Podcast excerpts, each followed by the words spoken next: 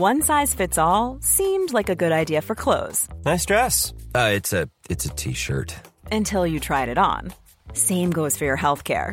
That's why United Healthcare offers a variety of flexible, budget friendly coverage for medical, vision, dental, and more. So, whether you're between jobs, coming off a parent's plan, or even missed open enrollment, you can find the plan that fits you best. Find out more about United Healthcare coverage at uh1.com. That's uh1.com.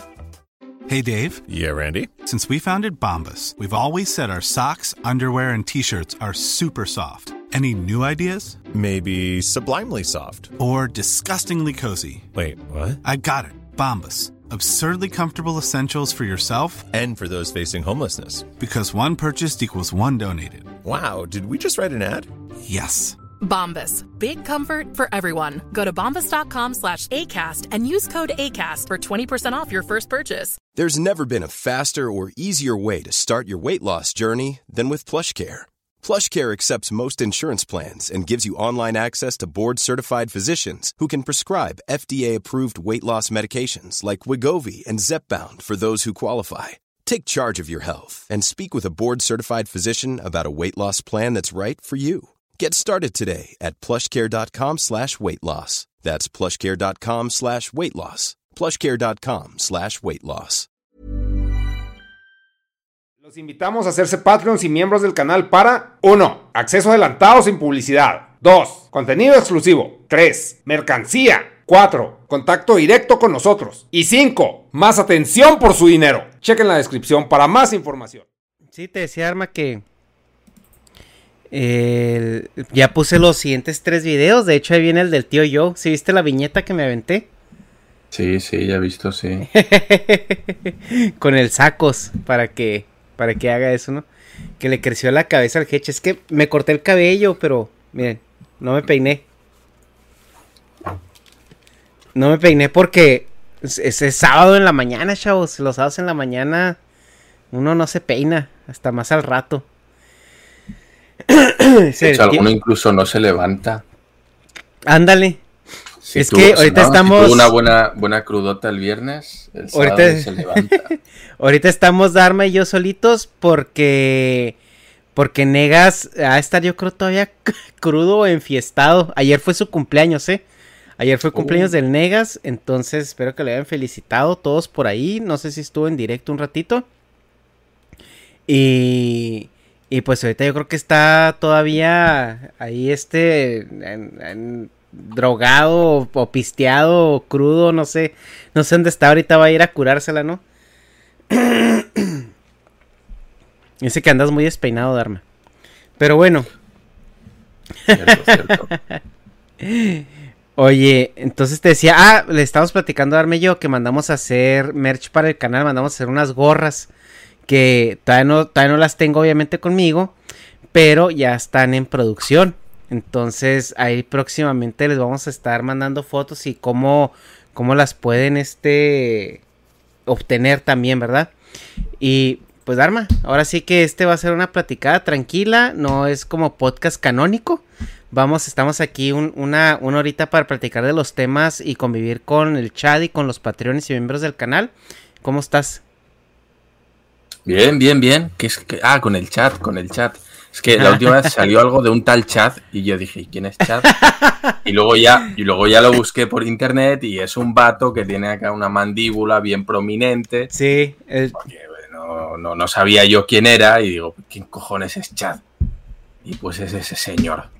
Así Pues que ya, sí. ya en el chat.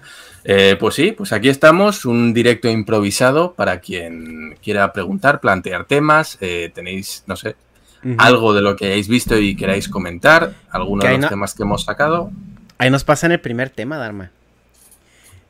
A ver ¿Qué, on- cuál es. qué- qué onda con el video del ver. Ah, ah, va, sí. vale, A vale, vale. Pues vale. va- va- va- Sí. vamos, vamos a empezar con eso. Ese es buen, ese es buen, buen tema para empezar, ¿no? Eh, a ver. En la semana, el meme viral de la semana fue este TikTok donde está en una clase virtual y pues hay una persona que, que tiene ahí en su nombre un nombre personal, creo que es Andrea o, o, Andra o algo así. Y luego tiene sus pronombres entre corchetes, que es eh, ella o él. Tenía sus... sus eh, sí, ya me fijé, sí. tenía sus pronombres. Entonces estaba un compañero de, de esta persona, de este, este persone, estaba hablando acerca de pues que hubo un huracán en Tabasco, hubo pérdidas y todo. Entonces algo le contestó el hijo compañera o algo así, ¿no? O compañero. O sea, le habló con un pronombre eh, eh, con género, ¿no? Y esta persona tiene un meltdown. O sea, realmente es como se, tiene, tiene ahí una, una, una reacción, yo creo, bastante desproporcional a lo que, al tono de la plática. Y, pues se suelta llorando, empieza a reclamar porque le, le, dicen con el pronombre que no es. Y el otro compañero se procede a disculparse. Dice, oh, disculpe compañere, fíjese que aquí en Tabasco. Pero la persona esta no, no paró su, pues su meltdown, ¿no? Y esto nos habla de, pues nos da a ver muchas cosas, ¿no? Porque una cosa es el lenguaje inclusivo, que te hablen con el pronombre que tú quieres, que eso yo creo que estamos llegando a un punto de la sociedad donde eh, es válido. O sea, la sociedad evoluciona, la sociedad, estamos en una sociedad muy pacífica, no ha habido eh, problemas muy grandes como el siglo pasado, que tuvimos dos grandes guerras más, más otras tantas por ahí, este que casi casi resetean el planeta. Hmm. Y la verdad, o sea, yo prefiero tener ahorita los problemas de los compañeros que los problemas de que eh, cagarme cada vez que pasa un avión por encima de mí, ¿no? Eh, pero lo que lo que deja aquí ver que es yo creo más preocupante que una persona pidiéndote que le digas ella o, o, cualquier otra cosa es la reacción de este de este individuo no porque eh, estamos viendo que no hay no es eh, un problema tanto de, de identidad sino que hay como un problema por ahí de probablemente de abuso de autoestima a lo mejor de atención eh, algún, alguna situación que yo creo que ya asoma que necesita un poco de ayuda eh, profesional, ¿no? ¿O cuál es, cuál es tu lectura de esta situación, Dharma? A ver, ¿cuál es la lectura? Fuera de, todos los chistes que fuera, Sí, o sea, fuera, fuera de, que, si los pronombres están bien, que si, que si se debe de usar, que si, ok. Cuando, cuando todos vimos esto, creo que tuvimos la misma reacción, la mayoría de la gente, que fue pues reírnos, hacer mofa a esta persona, no en público, quiero decir, pero cuando, cuando uno lo ve, pues dice, ah, no mames, ¿no? O sea, qué bañado. Pero, pero bueno, es que lo que comentas es que detrás de todo esto hay algo. Es decir, esta persona seguramente pues no le haya dado un siroco y se ha puesto ahí a, llorar o a gritar o lo que sea, ¿no?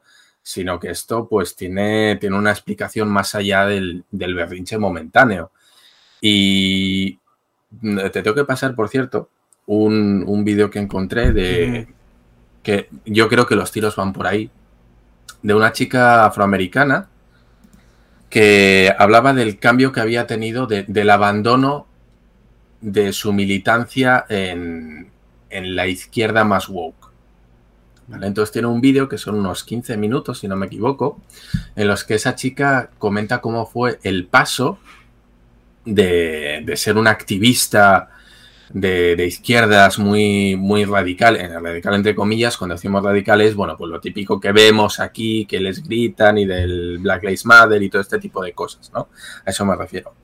Em, y cómo, cómo, vivía entonces y cómo vive después de, haber dejado, de haberse alejado de ese movimiento tan extremista. Y es, la verdad es que es impresionante el cómo te cuenta, sobre todo, cómo vivía entonces, cómo vive ahora y, comentaba lo tranquila que vivía ahora. Yo no sé si este vídeo es propaganda, es promovido o no, o es su experiencia de verdad. Desde luego, la chica, bueno, pues no lo contaba muy normal, muy normalizado, y, ella decía, ¿no? Que desde que se ha alejado de ese, de ese pensamiento del, del todo me ofende, que vive mucho más tranquila. Comentaba que antes se levantaba y estaba desde que despertaba con estrés, porque en todos lados veía cosas que ella quería cambiar, veía cosas que no estaban como ella quería o como ella opinaba que debían estar.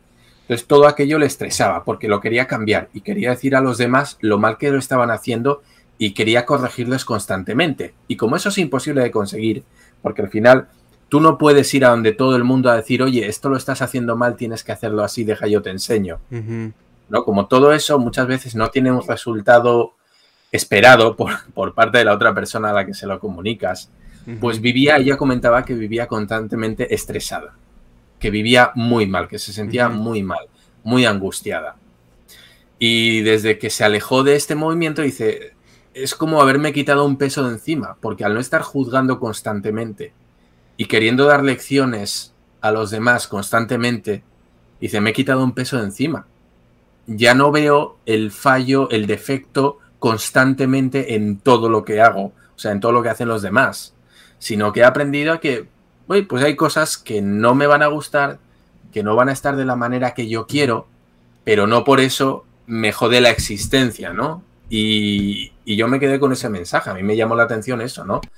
El, que ella contaba que, antes, metida en ese movimiento, lo único que le aportaba era, era sufrimiento y frustración.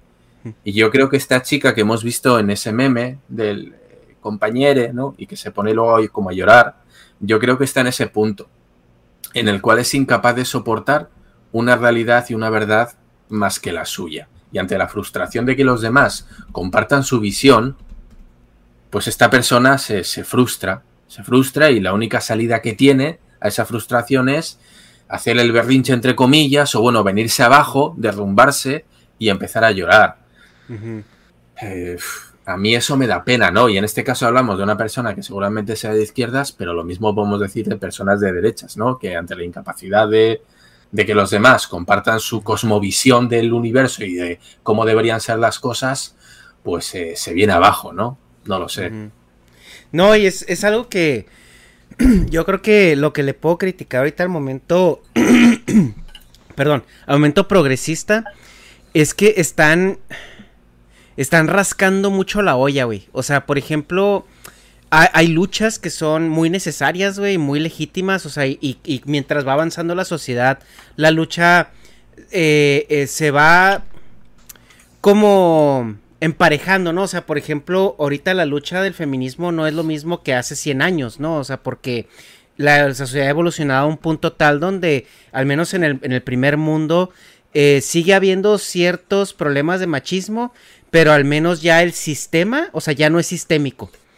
Y ya, ya es más por cuestión cultural, por cuestión de, de, los viejos, ¿no? Que, que hay, hay, muchas cosas que no cambian hasta que las generaciones se van muriendo y las nuevas generaciones van, van ocupando ese lugar, eh, porque hay personas que ya no van a cambiar su forma de pensar.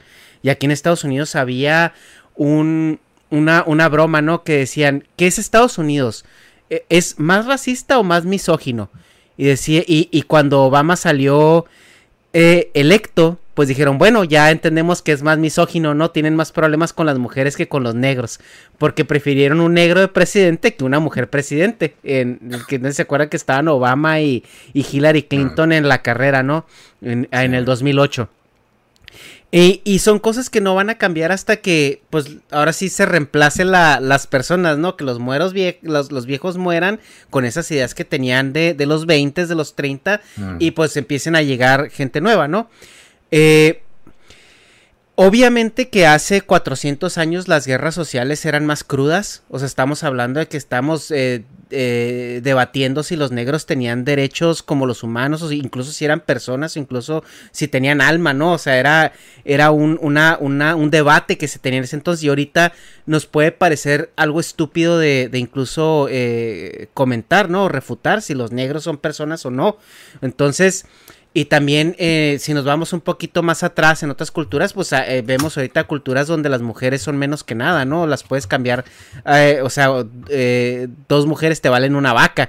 Entonces, es este, yo creo que es algo que va avanzando conforme a la sociedad. La gente más grande se va quejando más, ¿no? De que, ay, ahorita se pelean por puras pendejadas. En mis tiempos, si era de verdad, porque la chingada y esto y otro. Y a mí siempre se me viene a la mente eh, eh, una sentada que nos dio Ana Julia, una, esta muchacha lesbiana que yo le pregunté, oye, ¿qué piensas de, de que estén transicionando niños en Canadá?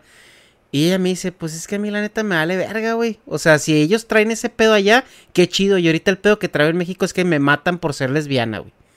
O sea, eh, creo que eh, hay que como definir de dónde, en dónde estamos y dónde vamos. Porque mira, por ejemplo, el, en el caso de este, de, de, de esta persona, el compañere, tú puedes decir, güey, o sea, es que ahorita hay pedos mucho más grandes que, que, te hablen con el pronombre que equivocado, ¿no? O sea, estamos hablando de que hay personas que las están matando, las están abusando, o las están alienando simplemente porque son homosexuales, güey. O sea, ya ni siquiera son personas flamboyantes que andan este así es, haciendo aracles en la calle. Simplemente es gente normales que les gusta, o sea, les gusta personas de su mismo sexo. Y, y son, son estigmatizadas, son abusadas, son maltratadas. Y, y, esa es como la guerra social que se tiene ahorita más como el tercer mundo. Ahora, el primer mundo, que es donde la guerra social es donde va más como al corriente, ¿no? Por así decirlo. O sea, porque ya se supone que se resolvieron los problemas que tiene ahorita el tercer mundo.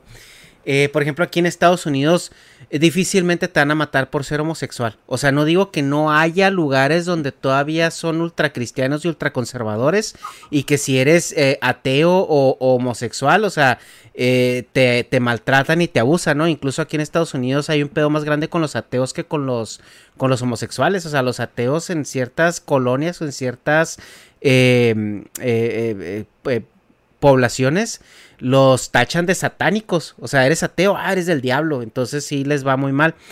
Eh, pero el, punto es de que eh, se supone que están más avanzados y que la guerra va más allá, ¿no? Ahora, en una sociedad donde la equidad entre hombre y mujer es cada vez más grande, estas agendas progresistas lo que se critica es que parece ser que están buscando la relevancia, ¿no? ¿Quién es el siguiente que trae lo nuevo que hay que arreglar? Y, y empiezas a, meterte muy, muy, muy, muy a, a, nimiedades. Como por ejemplo que, que si en Paw Patrol eh, salió hace poco, ¿no? Que eh, creo ayer o antier, que si en Paw Patrol hay, hay una representación errónea del género de las mujeres, que si, que si alguien eh, hizo algo que es, es, considerado un micromachismo, un microabuso, un... Entonces ya empiezan como... Y, y, lo platicaba con Kira, porque Kira me mandó un video de un panel que hubo en España de, de gente progresista, ¿no? Que, que ya si tú eres un hombre blanco y estás tratando de debatir ciertos problemas sociales y, y, luego vas a, ¿cómo se llama? Eh, eh, vas a un panel a hacer un debate, si tú no, tus puntos son completamente inválidos. O sea, si tú llegas con estadísticas, si tú llegas con, con, con cifras eh, eh, claras, con cifras brutas, crudas y las presentas. Si hay una, una mujer negra o un homosexual, te decir, es que eso no vale, me estás diciendo que yo estoy mal, o sea, tú me estás definiendo a mí, tú me estás, este, y, y se invalida la, la, la, plática, ¿no? O el diálogo. Y ese es el problema que hay ahorita, o sea, que no hay un ejercicio de diálogo sano para poder afrontar y realmente resolver los problemas que sí hay que resolverse con mayor prioridad. Entonces, por ejemplo, en, en, en, lugares y es donde este tipo de luchas eh, progresistas o liberales o de, o de avance de sociedad se ven deslegitimizadas porque llegan estas personas que parece que solamente están buscando los cinco minutos de relevancia, ¿no? El tweet que los va a hacer viral ese día, el video, en los que encontraron ahora un, un, micromachismo en una serie de televisión de los setentas, ¿no? Y que quieren cancelar a la persona retroactivamente. Y se vuelve como esa lucha más bien, más que nada, ¿no? Y, y yo le comentaba aquí después de ver este debate un, un tanto ridículo, que eh, parece, pareciera ser como que los ves y ni ellos mismos se creen lo que están diciendo, o sea, que salen de ahí y se van a pistear juntos y todo. Ay, qué buen show dimos, ¿verdad? Porque parece eso, güey, a veces parece que solamente están buscando el show que les está dando de comer y ya se crearon un personaje, ¿no? Que estos personajes también funcionan al otro lado, lo platicábamos de, de, de, de Manuel Danan.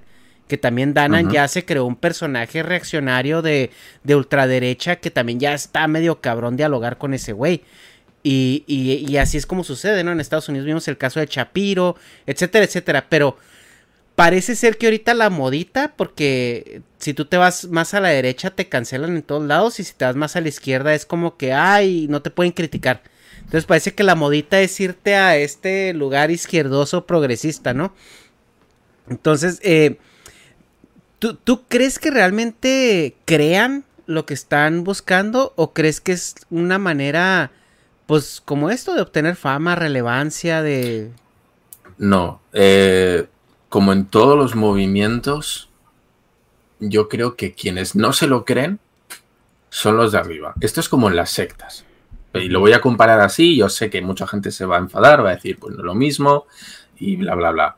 Eh, lo comparo con sectas en cuanto a que es gente adoctrinada y que no hace preguntas. Todo lo que les digan desde arriba, desde esa ideología que apoyan, son dogmas de fe. Entonces, los de arriba, los, los que montan la secta o los que montan ese, bueno, pues ese aparato, ese sistema, ellos saben muy bien eso, ellos son muy inteligentes, saben muy bien que lo que están haciendo es capitalizar algo, saben muy bien que lo que hacen es acumular un poder a través de unas ideas. Y saben que si tienen que mentir, van a mentir, que si tienen que contar cualquier cosa, lo van a contar. Sin embargo, los de, los de abajo, hombre, muy buenas. ¿Cómo vas? Sin embargo, los que están, los que están abajo, los, los seguidores, ¿no? Eh, ellos sí se lo creen. Y yo cuando veo a, estas, a estos TikTokers o a estos YouTubers o influencers o este tipo de gente que sale y hace algo viral, ¿no? Se convierte en algo viral como esta chica de, de compañeros. Yo estoy convencido de que esa gente se lo cree de verdad. Esos son feligreses. Esos son los que tienen fe. Ellos sí se creen lo que están haciendo y de verdad quieren eh, que les llamen compañeros y quieren poner los pronombres. Los de arriba, a los de arriba les chupa un huevo les suda la polla lo de los compañeros, pero saben que vender eso les trae gente. Y esa gente les trae movimientos y subvenciones y asociaciones y pum, pum, pum. Y, es una matraca. Y dinero, claro, al final se, traduce en poder y dinero, que es lo que, es lo que quieren los de arriba. O sea, ¿tú crees que de verdad están pensando en, no, no, el día en que consigamos que se imponga el compañeros, todas y estas cosas, la realidad para la gente de la calle va a cambiar? La gente no va a ser machista porque empieza a usar la palabra compañeros. ¿De verdad creéis eso? No, y, lo que pasa, e, esto se compara mucho también justo al, movimiento pendular del que se habla, ¿no? O sea, si tú te vas con el péndulo a un extremo, la reacción una vez que, que, que la gente se arte, que la gente se oprima, que la gente pues ya se canse, güey, de esto porque es una imposición, no es un movimiento extremo, no es orgánico. La reacción no es proporcional, la reacción es todavía más extrema, güey. Que fue lo que pasó aquí en Estados Unidos con el efecto Obama-Trump, güey. O sea, venía el, pueblo americano, y esto lo expliqué en un, en un podcast que grabamos. El, el, pueblo americano venía de como 10 años, 12 años de corrección política forzada. O sea, no puedes ser racista porque, porque te vamos a estigmatizar. No puedes este, ser xenófobo porque te vamos a estigmatizar. O sea, e, era como la norma de la política o la norma de la sociedad. Era como que no puedes expresarte de cierta manera porque eres, eres lo peor, ¿no? O sea, eres lo peor del mundo. Y, la gente, pues realmente no, no, fue un cambio orgánico, simplemente se sentían reprimidos. Entonces, ¿qué es lo que pasa cuando viene un cabrón como Donald Trump, que es una persona incendiaria, reaccionaria, que no mide sus palabras? Despierta toda esta represión que tenía eh, el americano conservador eh, promedio. Eh, y dicen, oye, pues está bien ser culero otra vez, está bien ser este eh, eh, pues no sé, o sea, misógino, xenófobo, racista, o sea, porque nuestro líder acá, pues no tiene reparo en hacerlo y está bien. Entonces, el movimiento que se vino en contra fue todavía peor que antes de toda esa corrección política forzada. Entonces, ¿qué es lo que pasa, no? Que duramos 12 años donde la gente no te, no te molestaba por hablar español, no te molestaba por porque te veías mexicano, lo que sea. A, a, otra parte donde el, típico speak, you are in America, speak English, ¿no? Eh, y él, y, es, y, dices tú, güey, ¿dónde quedaron esos 12 años donde la gente se portaba bien? Yo lo viví en primera mano, güey. O sea, yo tenía una, una, una compañera en el trabajo, una señora mucho más grande. Yo creo que la señora ya andaba por, por ahí pisando los sesentas. Y la señora era súper amable, súper tranquila. sí tenía sus ideas derechosas, porque sí las dejaba así como ver de repente. Pero cuando ganó Donald Trump la presidencia, güey, no mames el cambio, güey.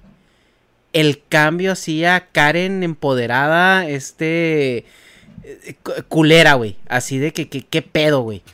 Y ese es el, el punto donde donde no se mide. Entonces ahorita hay una, hay una opresión, güey, del lado de la izquierda hacia la derecha otra vez en cuestión de corrección política, porque pues vino Donald Trump, el péndulo se fue hasta este otro lado y después se regresó porque Donald Trump llegó y dijo, a ver, yo no voy a tener trans en, en, en el ejército, o sea, porque, güey, es, es muy, o sea, él decía, pragmáticamente es muy difícil. O sea, porque vas a tener trans en el ejército que te van a pedir condiciones especiales, tratos especiales, necesitan medicamentos especiales. Y dice, es la guerra, güey. O sea, ¿qué pedo?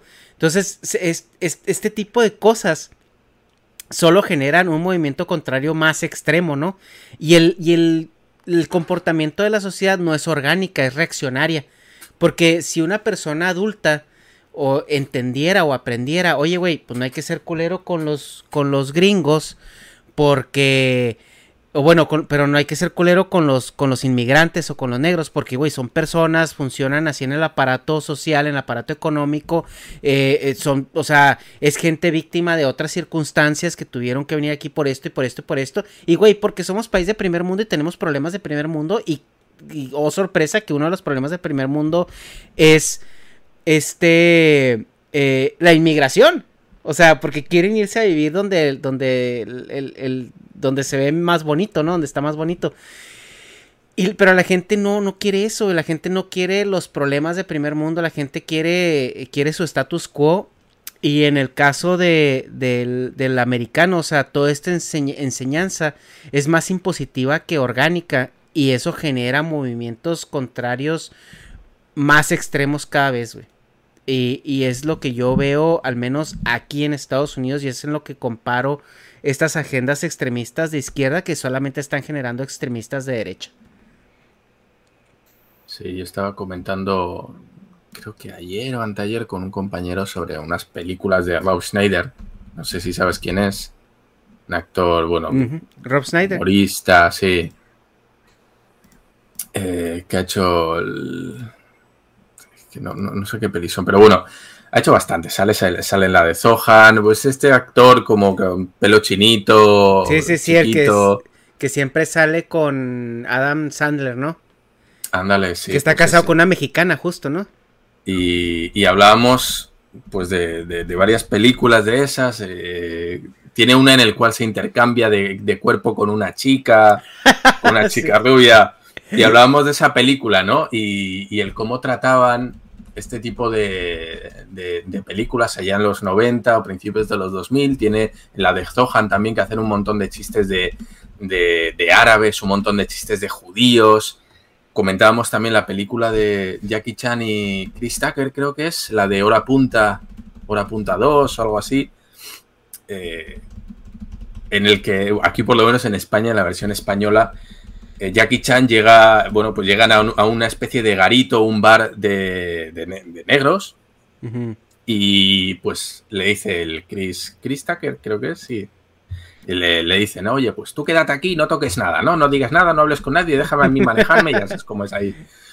Y le dice, eh, ¿qué pasa, negrata? Déjame pasar, pum, pum, pum, pum. Y acá que va a hablar con el jefe, ¿no? Y el Jackie Chan, pues que no se quiere quedar atrás, pues espera un minuto, dos minutos, empieza a impacientar, que, no va, que, no llega, que no vuelve, se preocupa y va donde el tipo de la puerta, ¿no? Y le dice, hey, ¿qué pasa, negrata? ¿No? Pues imitando a... Sí, sí, sí, sí, sí, sí. Al otro, ¿no? Y en, España, en español le dice, hey, ¿qué pasa, negrata? Y yo estoy pensando, a día de hoy, nadie tiene huevos en Hollywood de meter un diálogo en el que sale la palabra negrata, que entiendo que en, inglés será niga. Ajá, ajá. O sea, sí, sí, me acuerdo. Es en la de Rush Hour, ¿no? En la película de Rush eso Es, eso es, Aquí en español es hora punta, es esa, Rush Hour. Y, y, hay un momento en el que Jackie Chan va donde un guardaespaldas negro y le dice, no, hey, ¿qué pasa, negrata? Y como, como de hermano, ¿no? Porque al otro le funciona, porque entre negros está bien decírselo. Y va ahí el chino ¿no? Y Jackie Chan, hey, ¿qué pasa, negrata? Déjame pasar. Y el otro me mira como diciendo, te, te, acabas de ganar la paliza de tu vida, ¿no? Evidentemente no pasa porque es Jackie Chan y les gana a todos, pero, pero sí está ese momento en el que dices, no mames, o sea, ahora mismo, en el punto en el que estamos, es imposible que en el cine pongan un diálogo así. Sí. Es imposible. y, y, y el problema no es tanto también que lo pongan ahora, sino que no falta que Jackie Chan o Chris Tucker saquen otra película y lo en esta película hicieron comentarios racistas, cancelenlos. Entonces, pues era algo, y esto lo comentamos, es algo que hace 10, 15 años era totalmente normal, o sea, se podía decir prácticamente cualquier cosa en el cine. A ver, ahora ya no tanto, pero antes eh, los actores fumaban en el cine. Los actores, si tenemos, bueno, aquí es Jungla de Cristal, eh, Die Hard, creo que es en inglés, ¿no? La de Bruce Willis. Ajá, no, es este... la de GP, no, no, la de GPKJ Motherfucker, ¿cómo es? Que no la de Die Hard, es la de... es la de Mel Gibson, la de eh, John McClane. Pero ese no es Mel Gibson, es Bruce Willis. Mel Gibson sale... Aquí en México es duro de matar sí, pero es, es, es, que se hace que la estoy confundiendo entonces. No, esa es Arma Letal. Ah, sí, Lethal Weapon, sí. Que sale con Danny Glover. Sí, Poteiro Potaro. Sí, Die Hard, sí. sí, va, va. Entonces, ese, ese tipo de diálogos que hoy en día están totalmente fuera de lugar, ¿no? A nadie se le ocurre ver, no sé, o hacer chistes sobre mujeres. No, es que mi mujer y. o metiéndose droga, que en los 80 era muy habitual, mm. que el malo de turno pues estuviera metiéndose rayas de coca mientras le explica el, plan al, para dominar el mundo, ¿no? muy, muy James Bond. Y tiene, tenía chicas en pelotas en el jacuzzi, con, las tetas al aire. O sea, ese tipo de cine hoy en día es, bueno, impensable, ¿no? Que nos podrá parecer más cafre o menos cafre, pero por lo menos tenían la libertad de hacerlo. Luego ya cada uno dirá, pues, qué asco de ese personaje, ¿no? Míralo, o fumando con los niños en casa, o yo qué Sé.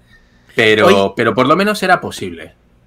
Otra escena cancelable que se me viene a la mente es la de Volver al Futuro. No sé si te acuerdas en la segunda parte cuando el Biff Tannen se hace con el con el almanaque. Almanaque. Mm. Y, que, y que llega el Marty McFly a increparlo y que está también en el jacuzzi con las dos morras y lo tiene a la, a la mamá con las chichotas que le mandó a poner y todo esto.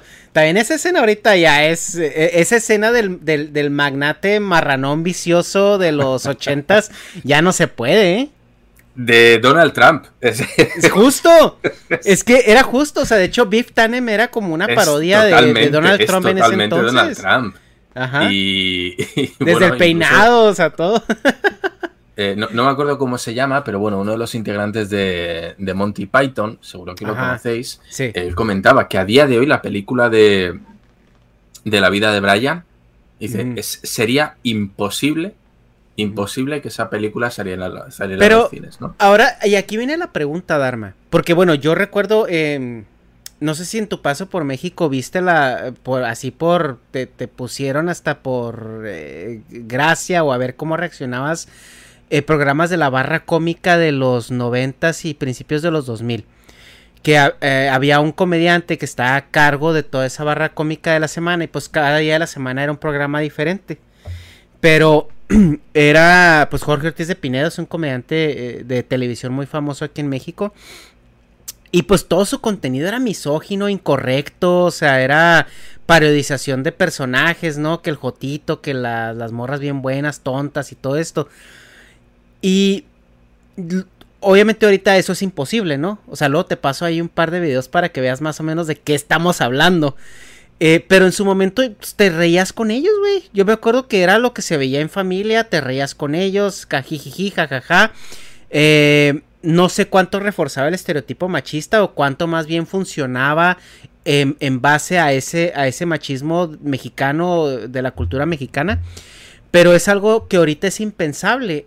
Ahora la pregunta es, ¿está mal que ahorita sea algo impensable o es o es a lo mejor algo que dices tú, güey, es que en ese entonces no lo veíamos así y ahorita pues es, es un producto de su época, ¿no? Pero ahorita qué bueno que ya pasamos eso. ¿Tú tú cómo la ves en estos ejemplos que que por ejemplo tú pusiste de Monty Python, de la vida de Brian y todo esto? ¿Crees que es la, dirección correcta? Antes de que responda yo, va a responder nuestro compañero Alex, Alejandro. Compañere, Danos tu opinión, compañere. por favor. Pues mira, ah, como yo lo veo, pues es conforme a las épocas, porque también nos podemos ir hasta el cine mexicano, en donde estaba Pedro Infante, Jorge Negrete y cómo trataban a la mujer así, ¿no? Pues tú tienes que obedecerme, tú tienes que ser la esposa negada. Nosotros en los 80 vivimos lo que dices, ¿no? Quizá un contenido machista, misógino, que lo veíamos pues bien y que actualmente como estaban hablando, ¿no? Pues ya todo es cancelable. Inclusive yo estoy en un banco que es, digamos que norteamericano, todos los días o la mayoría de las veces nos dicen lo de la cultura que hay que respetar y todo lo demás, ¿no? Es un cambio que, que ha visto en estos años, pues muy drástico, ¿no? Que pues, que inclusive nosotros, si nosotros regresáramos al pasado, no lo entenderíamos. Con todo lo que vivimos no lo entenderíamos. Y nos ha costado mucho trabajo eh, aprenderlo, quizá muy a la mala, con las cancelaciones, pero yo creo que es algo necesario. Quizá no tanto en los extremos que estamos este, viendo ahorita, por ejemplo, con lo que estaban ustedes hablando, pero es algo que se debe de hacer. O como yo lo veo, es algo que se debe de hacer. No sé ustedes cómo lo piensan. O sea, eh, pues yo creo que co- coincido contigo un poco en la parte, bueno, un poco, un mucho, en la parte que siento que vamos en la dirección correcta. O sea, siento que sí ha habido una evolución sana en, en cuanto a esa, a esa perspectiva, e incluso de género y de, de apertura a los gustos de las otras personas. Pero pues, o sea, también como dices tú, o sea, se está llevando a lo mejor a un extremo artificial. eh, eh, deliberadamente eh, se está radicalizando mucho por el. Por, con el fin de. No sé si de tener relevancia, de jalar clics, porque lo podemos ver también con las asociaciones como PETA, ¿no? O sea, PETA el otro día sacó, güey, los tweets de PETA son una joya porque no sabes si son verdad o son, o son chistes, ¿no? Que ya no digas que, que eres un burro para decir que eres tonto porque ofendes a los burros. O que no digas que eres un, este, ¿cómo se llama? Un, un perezoso, o sea, un sloth para decir que eres, que eres flojo. Este güey, ta- hasta la mamada, güey, o sea... Cuando hay gente que todavía está matando animales por, o sea, por diversión, ¿sí me explico? O sea, pues, ¿por qué no vas y arreglas eso antes de meterte con pendejadas de otro tipo? Pues sí, sí. Eh, ¿Qué me parece a mí? Eh, yo esto- estoy de acuerdo en parte. Si es verdad que hay expresiones o hay actividades o hay cosas que hay que señalar, efectivamente. Pero una cosa es señalar y decir, oye, esto que hizo esta persona, esta persona, está mal. ¿Vale? Una cosa es hacer eso y otra cosa es eh, la cancelación hasta sus últimos resultados, ¿no? Yo ahí no estoy de acuerdo. Voy a poner un ejemplo que ha pasado aquí hace poco. Bueno, aquí en el País Vasco se celebra el Festival de Cine de San Sebastián y este año le iban a dar el premio a Johnny Depp. Y como todos sabemos, Johnny Depp ha tenido pleitos con Amber Heard, que es su, su exmujer a estas alturas, si no me equivoco, porque, bueno, en una entrevista que Amber Heard dio, en una entrevista a una revista, creo, inglesa, You should celebrate yourself every day, but some days you should celebrate with jewelry. Whether you want to commemorate an unforgettable moment or just bring some added sparkle to your collection, Blue Nile can offer you expert guidance and a wide assortment of jewelry of the highest quality at the best price. Go to BlueNile.com today and experience the ease and convenience of shopping Blue Nile, the original online jeweler since 1999. That's BlueNile.com. BlueNile.com. Ever catch yourself eating the same flavorless dinner three days in a row? Dreaming of something better? Well, HelloFresh is your guilt free dream come true, baby. It's me, Kiki Palmer. Let's wake up those taste buds with hot, juicy pecan crusted chicken or garlic butter shrimp scampi. Mm. Hello Fresh. Stop dreaming of all the delicious possibilities and dig in at HelloFresh.com. Let's get this dinner party started.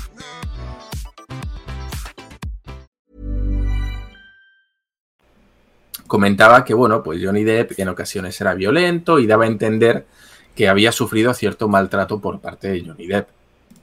¿Qué pasó? Bueno, pues Johnny Depp vio esa, esa revista y lo que hizo fue poner una demanda no a su, a su mujer en aquel momento, sino a la propia revista. Dijo, oye, habéis publicado una información que, que no es cierto, ¿no? Que él dice que no es cierta. Y bueno, pues eh, el juez de esa demanda la desestimó, desestimó la, la, demanda de Johnny Depp porque dijo que era, bueno, pues la palabra de su mujer contra la suya, que es, era posible, que existía la posibilidad de que esas afirmaciones de Amber fueran ciertas. ¿Bien? Mm. Es decir, no dijo tú has sido un maltratador, dijo no, la demanda que tú nos has puesto no sigue adelante porque nosotros no podemos comprobar que lo que hemos escrito es verdad o mentira, puesto que lo ha dicho tu, tu mujer, ¿no? Bueno, pues el punto está en el que este año a Johnny Depp le querían dar el premio de San Sebastián, el premio del cine, a un, un, reconocimiento a su carrera, ¿vale? Se le da un premio a su carrera cinematográfica y, como no, ya saltaron desde ciertos eh, sectores a decir que no, que cómo le podían dar a un premio a un actor que estaba demandado por malos tratos, ¿no? Uh -huh. que, que, tenía un juicio abierto, que le habían dado. Y, güey, no es cierto. Lo que le rechazaron fue su demanda, la que él puso a la revista por falacias o calumnias. Eso es lo que echaron atrás. No, no el tema de que había maltratado o no, sino de, de que las, la publicación podía ser cierta o no. Entonces, como todos sabemos, además, la película, la saga esta de Bestias Fantásticas de Harry Potter, él estaba siendo Grindelwald, que era el, el uh -huh. villano de la saga. Y ya sabemos que ya le quitaron de la película. Ahora va a ser Matt Mikkelsen, creo que, que es, ¿no? Y, y, bueno, estamos viendo que este tipo de, de, cosas, de cancelaciones, tienen una repercusión en la vida real muy grave.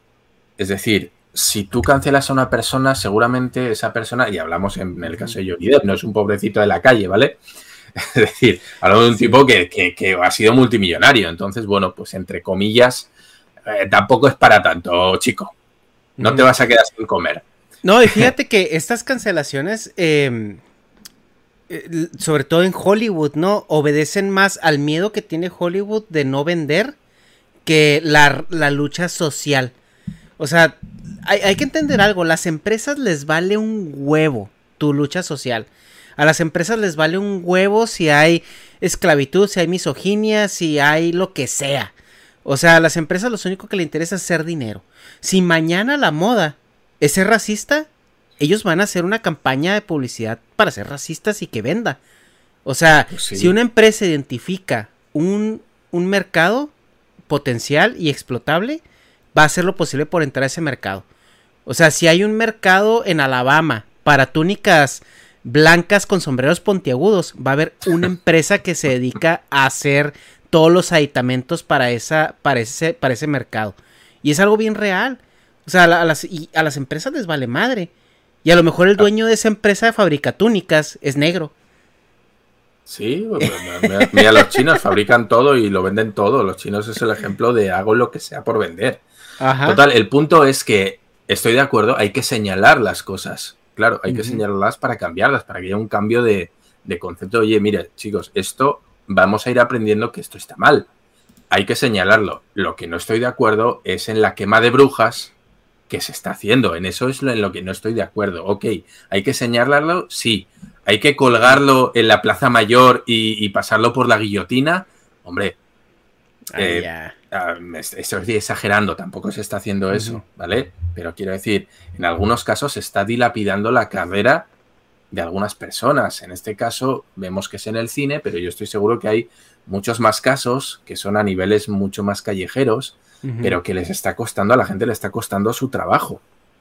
Entonces, pues yo creo que hay que, hay que tener cuidado con eso. Y no creo sí. que, que quemarlos en la plaza pública ¿no? Y cuando digo quemarlos en la plaza pública me refiero a quemarlos en Twitter, quemarlos uh -huh. en Facebook, quemarlos en los medios, sea la manera idónea. Se puede pero, señalar pero la cara que... sin colgarlo.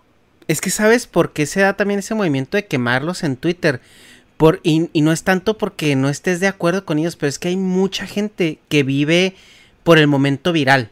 Quieren ser el que descubrió que esta persona hizo mal, quieren ser el que descubrió que este producto está, está mal. Y, y, y, lo hace nomás por los tweets, por los retweets, por el, por la famita efímera.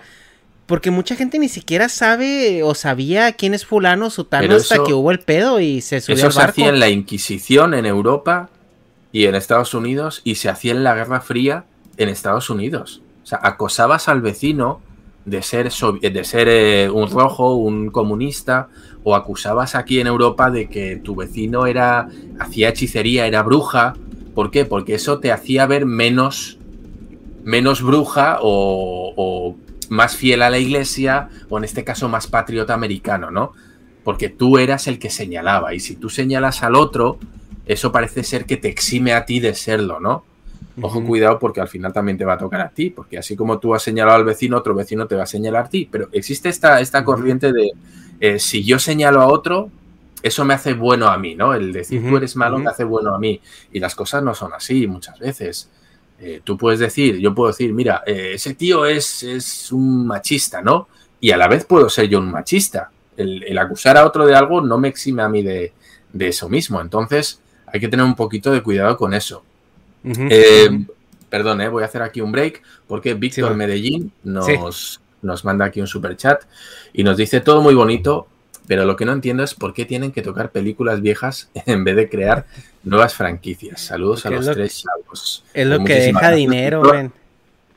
Eh, sí, pero yo, bueno, este tema ya lo hemos tocado mucho. A mí, en concreto, no, no es que toquemos mucho, sino que además me toca los cojones. yo estoy de acuerdo en que las franquicias pues bueno, se pueden tocar, se pueden renovar y cada vez me importa menos, tengo que decirlo también. Cada vez soy más del pensamiento de que, mira, si algo me molesta, tengo ahí las viejitas, tengo las originales, que esas siguen exactamente igual.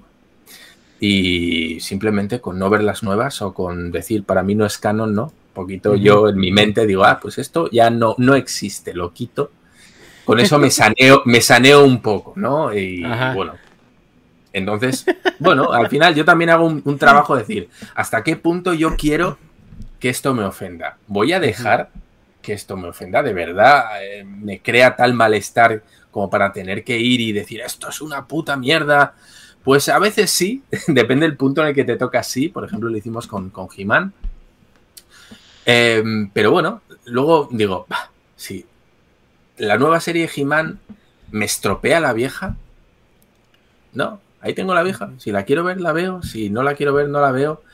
Y lo bueno, digo, uy, pues es un contenido que no es para mí directamente. O sea, no, no me voy a molestar porque no me estropea lo viejo. Y desde luego está claro que yo no soy el público que están buscando con esto. No sé, no sé. A ver, hay cosas que sí me, sí me tocan los cojones, lo voy a decir directamente. Yo soy. A mí me gusta mucho Star Wars y lo que hicieron con la nueva trilogía a mí me, molestó muchísimo. Lo siento, y aquí, bueno, pues voy a ser un poco niñato y un nerdo y un todo lo que quieras, pero sí me molestó lo que hicieron con personajes clásicos, con Luke, con Leia. O sea, me pareció una auténtica barrabasada hasta el punto en el que a día de hoy ya no veo ningún contenido de Star Wars que vayan a sacar Disney. Em, la película de Han Solo no la he visto. ni la veas, ni la veas. Si sacan alguna nueva película de Star Wars, no la voy a ver. Las series que, saquen, eh, los cómics que están sacando Star Wars, la verdad, dejaron de interesarme. Consiguieron eh, perder una persona que, que se compraba muchísimas cosas de Star Wars. Yo tengo cómics, tengo los monitos de Lego, tengo figuras, tengo, no sé, o sea, un montón de cosas. Han conseguido que a mí ya no me interese. Supongo que habrán conseguido captar, o esa era su intención, captar nuevo público y con eso, bueno, pues eh, supongo que lo sustentarán. Alex, ¿a ti qué te parece esto? Bueno, de Star Wars yo también estoy como que en tu lado, porque después de haber visto Rogue One, tuve como que la esperanza de se van a hacer cosas interesantes, se van a hacer cosas buenas y de repente te llega. Creo que fue después de Rogue One, episodio 8. Episodio 8. Te dan un bajón, pero para mi punto de vista, terrible. Desde que tú ves la escena de que está Luke, se agarra el lightsaber y lo avienta, tú te pones a pensar, así como dice el meme, ¿no? Esto se va a poner feo, pero se puso terrible. Terrible, terrible. Y en episodio 9 se ve como que le quisieron arreglar un poco, como que dar un giro de 360 grados, pero no, este, no, no les funcionó. Regresar a Palpatine como villano fue algo que a mí no me gustó. La verdad, yo creo que si hubieran seguido con lo que estaban viendo con episodio 7, episodio 8, pero pues se le quisieron arreglar todo y estuvo muy, muy malo. Y Han Solo, pues hubo dos que tres cosas que sí me gustaron, pero lo del androide, ah, me sacó de quicio lo del androide, la verdad. No sé si quieres comentarle a Dharma qué pasó con ese personaje. Sí, sí, cuéntanos, cuéntanos, cuéntanos un poquito qué es lo que pasa con el androide, ah, para que me sitúe yo un poquito. Argecha, cuéntale. No, mira, ay, güey, es que la película de Han Solo fue así como que la película que, que, nadie pidió y que nadie necesitaba y que aparte le hicieron con las nalgas, ¿no? Es, es eh, todo, todo, todo, todo Han Solo es, esa película está mal, güey. O sea, no hay algo rescatable, no hay algo que digas tú, ah, me resolvió dudas. Lo del androide, la verdad, ni, ahorita no, no lo recuerdo, güey, porque esa película la enterré en mi subconsciente. O sea, realmente llegó un punto donde eh, sí me dio mucho, mucho cringe. Eh, me acuerdo como la, de la, línea principal, ¿no? Del driver de la, de la, película que también no llega a ningún lado. Me acuerdo que fue la película de los plot twists. De que oh, estaban peleándose por una. por un, un material explosivo y que lo, uno lo escondía y lo dice. Eh, no, sí, pero es que yo supe que ibas a saber que lo traía, entonces lo escondí acá. Y luego, ah, entonces yo supe que lo ibas a mover del lugar, entonces por eso fui allá. Y luego, ah, es que yo supe que ibas a saber que lo iba a mover, que ibas a ver, por eso lo puse en este otro lado. Y así, güey, o sea, así duraron como. Toda la película fue eso, güey. Toda la película fue eso. Y, y es. No, es un, un guion horrible. A ver, si. Sí, lo del androide era un, un, personaje que quería luchar por los derechos de los demás androides para que no fueran como esclavos. Porque querían libertad, querían tener sus emociones, querían tener sus sentimientos. Y tú te pones a pensar, es un androide, por favor. O sea, ¿cómo es posible de que quieran, no sé, como lo y pues, estamos hablando ahorita. Claro, y, y, en tantito les das chance, se te vuelven Skynet. Ojo, cuidado. Pero en lo, en lo de Star Wars sí hay algo que se... Miguel Ángel, bienvenido. ¿Cómo andan, men? Hola. Hola, bien. ¿Cómo andan ustedes? Bien, bien, bien. Este, aquí ya nomás una...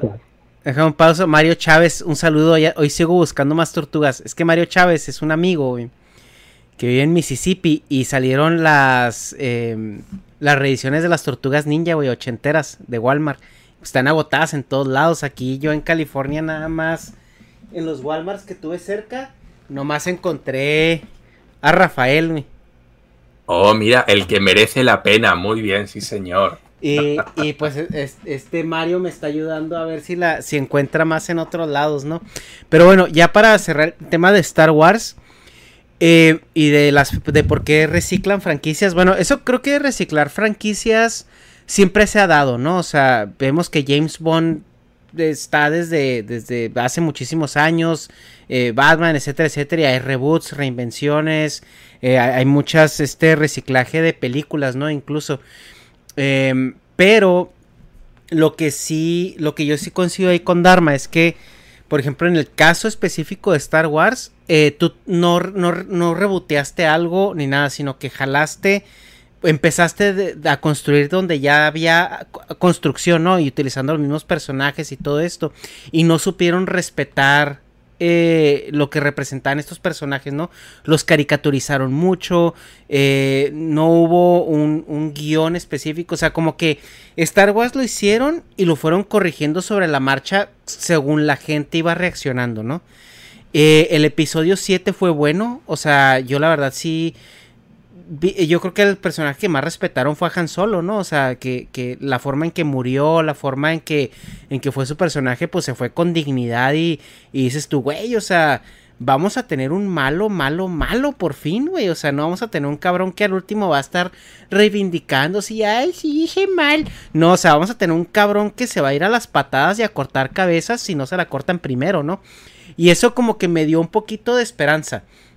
Ahora, ¿cómo desestimaron el personaje de, de, de Luke?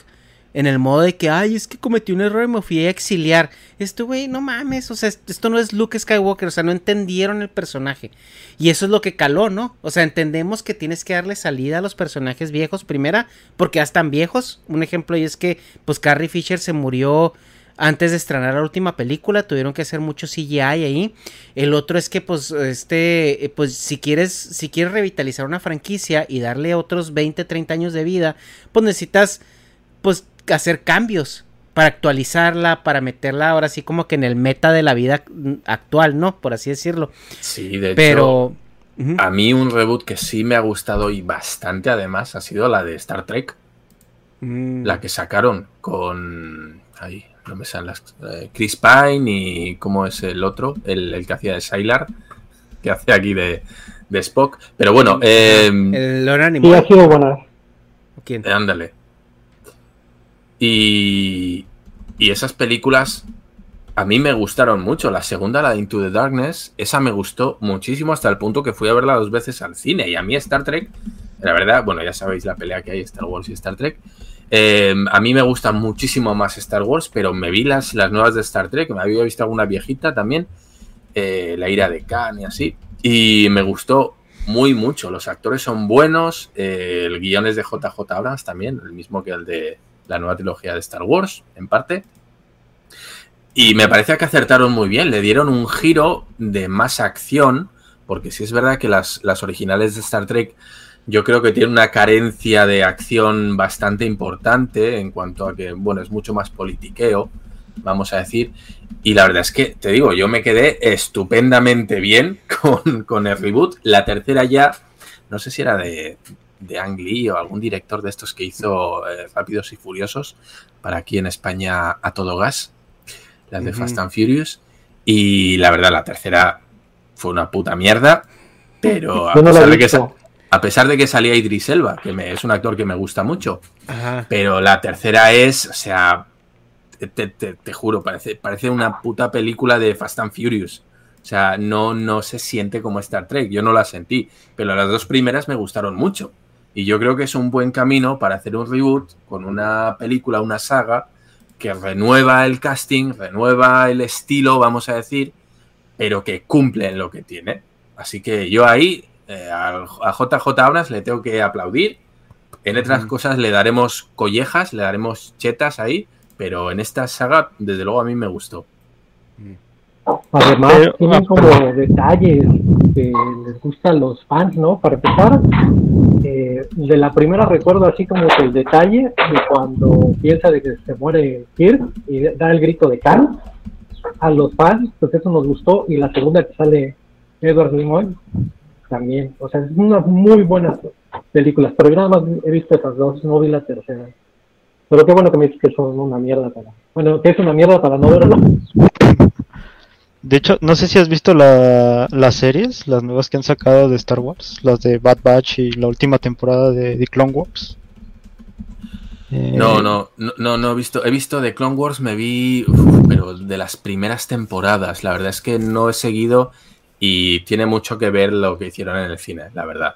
La verdad sí me, sí me golpeó, me siento aquí como un niño, ¿no? De que, ay, no, pues estropearon mi saga, ya, ya no les Haciendo veo más. berrinche, ¿no? No, de Eh, hecho, creo que pero- sí vale la pena darles una oportunidad porque, o sea, a comparación de todo lo que ha hecho Star Wars en los últimos años, bueno, las películas que son una basura, pero si comparamos, por ejemplo, lo que es Mandalorian o Bad Batch o la última de Clone, este, son bastante buenas, o sea, y, y yo creo que ahí lo importante es que fueron hechas por los mismos, pues por gente que les gusta, o sea, Dave Filoni y el otro güey, este, ay, se me fue el nombre. Kevin Feige.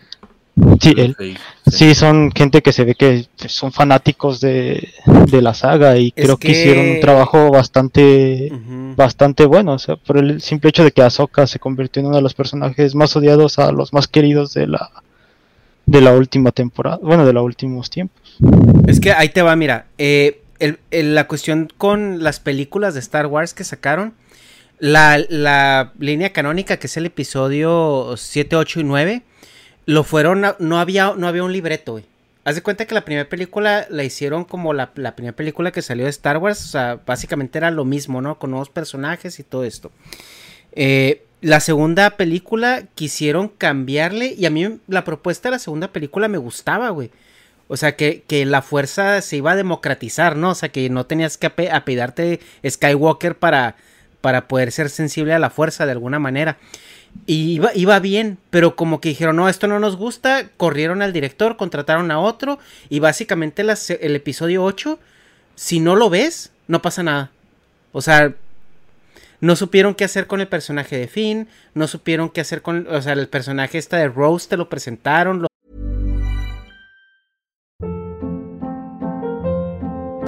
Hold up. What was that? Boring. No flavor. That was as bad as those leftovers you ate all week. Kiki Palmer here, and it's time to say hello to something fresh and guilt-free. Hello Fresh. Jazz up dinner with pecan-crusted chicken or garlic butter shrimp scampi. Now that's music to my mouth. Hello Fresh. Let's get this dinner party started. Discover all the delicious possibilities at hellofresh.com. Hi, I'm Daniel, founder of Pretty Litter. Cats and cat owners deserve better than any old fashioned litter. That's why I teamed up with scientists and veterinarians to create Pretty Litter. Its innovative crystal formula has superior odor control and weighs up to 80% less than clay litter. Pretty Litter even monitors health by changing colors to help detect early signs of potential illness. It's the world's smartest kitty litter. Go to prettylitter.com and use code ACAST for 20% off your first order and a free cat toy. Terms and conditions apply. See site for details.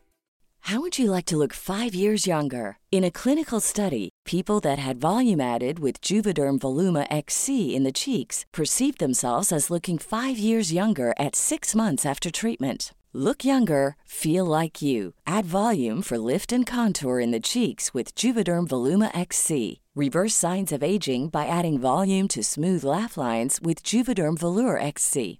For important safety information and to find a licensed specialist, visit juvederm.com. That's J U V E D E R M.com. Not for people with severe allergic reactions, allergies to lidocaine, or the proteins used in Juvederm. Common side effects include injection site redness, swelling, pain, tenderness, firmness, lumps, bumps, bruising, discoloration, or itching. There's a risk of unintentional injection into a blood vessel, which can cause vision abnormalities, blindness, stroke, temporary scabs, or scarring. Talk to a licensed specialist to find out if it's right for you.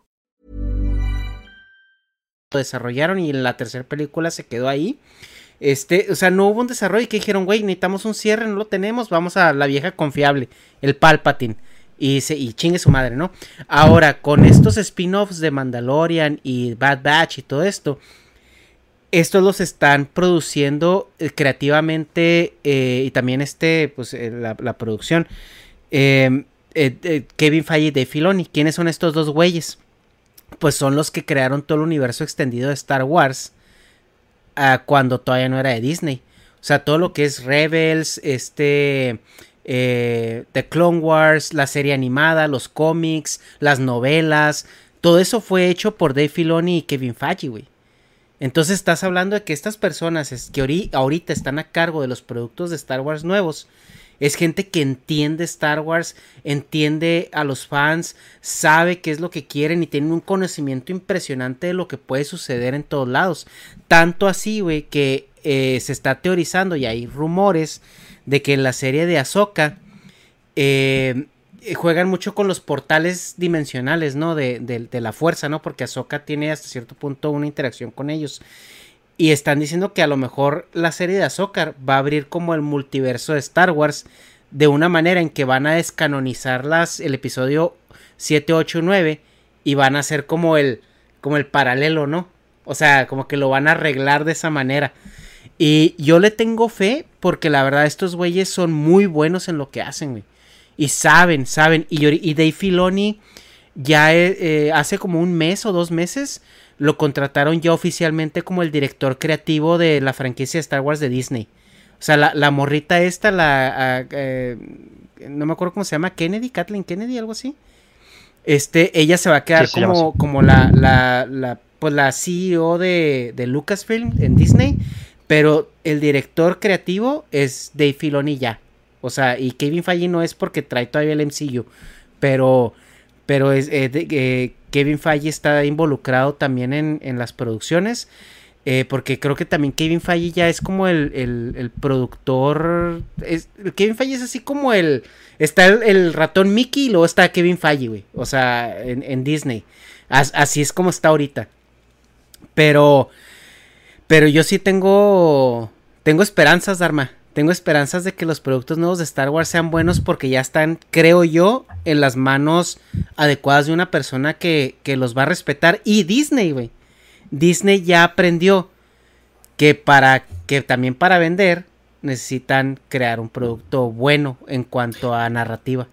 Y necesitan esos fans originales que en su momento eran chavitos que no tenían lana y que ahora tienen entre 30, 40, 50 años y tienen mucho poder adquisitivo y que no pueden escupirles a la cara porque pierden dinero. En fin, uh -huh. eh, yo quería comentar una cosa que, que se me ha ocurrido así, pero que está muy en boga desde hace unos pocos días, y es el tráiler, o mejor dicho, el teaser. El teaser del momento. ¿Cuál es? Eh, Spider-Man. Spider-Man. Hola, Peter. Espérame. Espérame, güey. Espérame, es que aquí, te... de hecho, vamos a hacer cierta promoción aquí, güey. Ah, sí, ah, bueno, pues nada, pues adelante. Sí, ¿Queréis promocionar algo, Alex? Eh, ¿Tú vendes algo, Miguel? Mira. No sé si queréis promocionar algo también, aprovechamos. Eh, no, yo no, no vendo va, nada. Vamos a hacer nada. la promoción. Hola, Peter. No al momento. Así. Ahí está, Hola, ahí Peter. está. Hello, Peter. Es el meme, güey. Hello, Peter. Y estas Es son las cierto. gafas de Dharma, ¿eh? Si están en Twitch, este se las pueden ganar si juntan suficientes Hecha Points. Si son patrones eh, eh, en el tier de, creo, 25, 50 dólares, les, les toca regalito. Este es un regalito ¿De que Dharma tengo pendiente de mandarle a. Son de, son de Dharma Fase. Dharma Fase. Ya de, de fase tendríamos que pedir como la peluca, ¿no? Pero miren, Sí, la peluca. miren nomás el, el los modelito, 50 ¿eh? sí los doy. El ¿Cuál, modelito. cuál peluca? No, no, es su pelo, es su pelo. No, pues yo digo una peluca para que te disfraces de, de fase 2 a los, a Ah, los pod- patrones, podría sí. ser, podría. Dicen que me parezco mucho, ¿eh? Si me pongo peluca dicen que me parezco bastante, así que... A ver, sí, habrá que- Oye, pero tú tienes el contacto de fase, Dharma. Tengo, tengo, tengo, sí. Sí, sí platicas con Sí, él. tengo. Para ver si un día lo invitas, ¿no? Me lo pasó este, el, el Kira. El Kira. Me lo pasó. O sea, a ver si un día quiere venir. Pero... Pero sí, este, las gafas. eh, también otra cosa, vamos a abrir ya una, eh, eh, una sección de merch. Ya ahorita justamente me está mandando mensajes de que ya este me entregaron las gorras. Son unas gorras muy padres. Ahí luego en Instagram pónganse pendientes porque voy a publicar fotitos al respecto. Pero estamos sacando merch. Porque ustedes nos dijeron que sacáramos merch. Así que si se queda ahí, la merch va a ser su culpa, chavos, ¿eh? Así que espero que, que este, que sí nos apoyen en eso porque está, es, es- sí, la verdad no es fácil hacer merch. eh. Yo ya me metí en ese pedo y, está muy cabrón hacer la merch. Eh, y otra cosa, anuncios parroquiales. Eh, Aku, no sé si les puedas spamear ahí el link del, del ese blog donde estamos publicando los shorts o los clips del, del canal.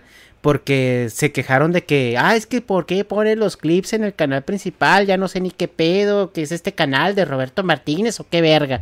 Entonces hicimos un canal nuevo para poner ahí todos los clips.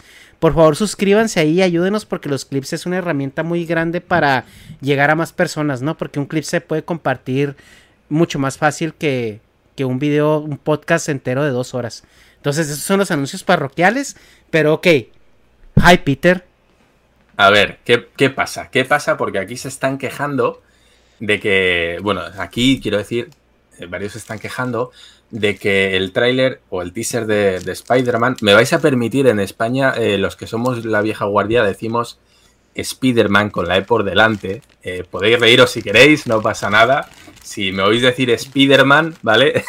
es porque aquí los, los, los chavorrucos que, que decís vosotros, en nuestra época era Spider-Man. Ya sabéis que en España tenemos un problema con la pronunciación en inglés, que lo que hacemos es pronunciarlo como se nos da la gana. Así Ajá. que va a ser Spider-Man. Entonces, eh, ante la inminente salida en los cines de Shang-Chi, creo que es, y Los Eternos, que también se estrenó el tráiler un poquito unos días antes, Bueno, pues se están quejando que, que Spider-Man, la película de Spider-Man, les está comiendo la tostada. ¿Qué quiere decir esto? Es que está opacando directamente, está machacando el hype que podía haber por las otras películas. La gente está diciendo, oh, Sanshi y los Diez Anillos, oh, eh, los Eternos. De repente llega Spider-Man, se saca, se saca la polla, la pone encima de la mesa y ya se acabó todo lo demás. El hype por las otras películas ha desaparecido totalmente. Solo queremos ver a Alfred Molina haciendo del Doctor Octopus en la nueva película de Spider-Man. Por favor, es lo más parecido, lo más parecido que vamos a ver a los seis siniestros, si no es que salen los seis siniestros en pantalla. Yo lo siento, yo tengo mucho hype por esta película y fíjate que no me gustan estas películas del, chico este, ¿cómo se llama? Eh, no me viene ahora. Mm, Tom Holland. Tom Holland, efectivamente. Efectivamente. No, no soy muy fan de las películas de Tom Holland. Creo que son bastante flojas para ser de, de Spider-Man. Em, pero tengo un hype tremendo. O sea, hemos visto la, granada del Duende Verde de la saga de, de Raimi, ¿no? Hemos visto, evidentemente, Alfred Molina haciendo el Doctor Octopus. Hemos visto un relámpago que tiene toda la pinta de ser de Fox, eh, de ser Electro. Nos faltan tres todavía. Yo calculo si sacan dos villanos de cada saga, ya tenemos al Duende Verde y tenemos a Octopus. Tendríamos también a, Electro. Entiendo que saldrá el lagarto. sí, según esto, que salió en un fotograma que se ve la cola del lagarto ahí pegándole ah, Mira. Pero eso nada más es así como teorías de fans así bien locos de estos que paran un frame, ¿no? Paran y aquí se ve en este frame del segundo sí, Así, no, es en serio, sí, o lo vi en Facebook que nada más te ponen así como el frame exacto de que en el tráiler se ve que sale el lagarto y así como de, ah, chido. Pues estaría, chido. Y, y ya, ¿qué, nos queda? Si son de la saga nueva, de la última de Tom Holland, nos queda pues nada más el, el, buitre y, mm. y este, en la primera, ¿quién salía? Que, mira, yo, yo no creo... es el buitre, sí. Yo, yo no creo que. Bueno, es que depende cómo la van a manejar. Si se va. Si la película va a. a manejarse nada más en el, en el universo de Tom Holland. No sé si vayan a reciclar villanos de Tom Holland. Pero si hay escenas donde se van a los universos de los otros. Pues ahí sí estaría como que el buitre diciendo, ah, cabrón, qué pedo, ¿dónde estoy? Pero bueno, vamos a hacer desmadre, ¿no? O, o que se, se junten y así más o menos como que vaya a haber algo de los universos. Pero como parece indicar que se va a desarrollar en el universo de, de Tom, ¿no? O sea, de... Entiendo. es donde va a entrar ahí la, la disonancia cuántica. Pero bueno, al final, como están resucitando a, bueno, pues varios de estos, Misterio tampoco sabemos si va a salir porque se muere en, la, película, ¿no? Sí, Entonces no sabemos. Eh, se está rumoreando que tal vez metan a, Veneno, a Venom, pero yo no creo, no sé. No creo porque Venom ahorita va. Ahora está eh, con, está, con está completamente con ¿no? Sony. Ajá. Sí, está completamente con Sony y pues no creo que vayan a, meter chile con queso ahí en la, Pero bueno, la franquicia. De momento tampoco han sacado imágenes de Andrew Garfield ni, ni del otro chavo. Pero, pero vaya hype, ¿eh? yo tengo unas ganas. El momento, yo creo que el momento en el que salgan los tres Spider-Man juntos va a ser como cuando en el Endgame dicen Vengadores reunidos. Yo creo que va a ser un momento muy, muy parecido en el que... Como dice Vengadores reunidos. En España, en España es así. Eh, no sé, no, cómo dicen en. No, es que, es que en inglés es, una frase, una frase más eh, como épica en inglés. o sea, bueno, no, épica. Assemble, ¿no? Assemble, ajá, pero es como. Eh, sí, es como la frase que, que todo, todo el mundo estaba esperando que el Capitán América dijera, pero desde la película 1, güey. sí. En México, ¿cómo es, por cierto? La vi en, en México, la vi y no me acuerdo. No me acuerdo yo, cómo yo, era. yo esas no las he visto. Unidos o algo así, no dicen reunidos. Yo Vengadores Unidos. Unidos. Sí, me no, que era diferente. Yo, yo, yo, esas no las vi en español, güey. La verdad. Yo no me quiero emocionar, la verdad, hermano. Porque siento de que va a ser como que tres Spider-Man, pero con el mismo rostro de Juan. Sí, yo siento que sí va a ser tres Tom Hollands, o sea, eh, ya como que se llegó a un, a un hype que no se va a poder. Estaban, sí, estaban diciendo eso que, que, justamente hay una, hay una teoría por una, una parte del tráiler donde sale Tom Holland vestido con, con el mismo traje, la misma camisa que Tobey Maguire cuando fue a ver a Mary Jane al teatro. Y dicen que probablemente lo que va a hacer es que Tom Holland va a estar cambiando de línea de tiempo, pero que la línea de tiempo donde, donde va entrando él, o sea, él es Spider-Man, pues. Entonces va a entrar la de Tobey Maguire y, eh, o sea, va a ser como... Dijeron algo así como el Chris Pine en la de Wonder Woman ochenta y tantos, que eh, supuestamente la gente lo ve como otro, pero es el actor él. Eh, algo así están diciendo que puede ser, ¿no? Oye, ahí dice Dar Darth Vergas, güey, dice que a Venom en España le dicen el venudo. pues puedo, puedo dar fe de, que no es así. depende de donde lo veas, ¿no? no. Y pues dice Hugo Eduardo Lima, nos manda con su pecha, dice, el sol no le da Dharma, Dharma le da al sol. Ay, güey. Eso lo vimos en el episodio con Esquizo y, y Plesno, que no, no, no, Dharma estaba haciendo, nos está humillando ahí. Un gran episodio, Y dice Shinigami, Shinigami Raven, dice, marca Disney, todo es multiverso si algo falla. A huevo, güey. los multiversos se inventaron para arreglar pendejadas y para sacar más dinero. Para eso se inventaron multiversos y por eso es el recurso del cómic, ¿no, Dharma? El, multiverso, que eh, si algo falla, tienes Tierra 1, Tierra, tierra 2, Tierra 24. Prime, eh, sí. etcétera, etcétera. Universo 200. Tierra negativa. Ajá. Exacto, exacto. oye, qué gusto da estar aquí entre ñoños, ¿verdad? Si es que estamos, como hermanos. Esto es estupendo. Hasta, acá me está llegando el olor a humedad, güey. Ándale, hasta acá huele a, no me duché en una semana. Oh, esto es maravilloso. Ajá. Esto yo me siento como en casa. Eh, entonces, yo, yo me voy a sentir muy decepcionado si no salen Andrew Garfield y Tobey Maguire. Yo lo tengo que decir, lo siento. A mí, si me metes cuatro Tom Hollands o bueno, un Tom Holland en cada universo, la, van a liar. Yo lo voy a sentir como una oportunidad muy desaprovechada. Lo siento. y además deberían de meter, además, al final la típica escena post créditos que te metan a Mais Morales. Y ya. De hecho, de hecho, hay una teoría de Armaí que dicen que. Eh, que probablemente porque supuestamente ella es la gente que le encanta escarbarle a la caca. Eh, están diciendo que el logo de No Way Home, cuando sale así en la presentación, es un mapa de Puerto Rico. O sea, es la, ah, silueta de Puerto Rico. De Puerto Rico. Pues la verdad es que, es que ya, ya son teorías bien locas. Yo, yo ya tenía episodio 8, Dharma. Así que aguas, no te vayas a emocionar de más. ¿eh? Recuerdo el final de WandaVision. O sea, que según esto iba a salir como mil, mil güeyes y Mephisto y al final no pasó nada, entonces por eso mismo tengo esas dudas. Pero yo, yo, creo que, ah, y teniendo en cuenta lo floja que viene, la, la Season 4, la, bueno, cuarta temporada o lo que sea de las películas Marvel, en el que yo, sinceramente, yo no tengo ningún interés. Me vi Viuda Negra, me pareció una más.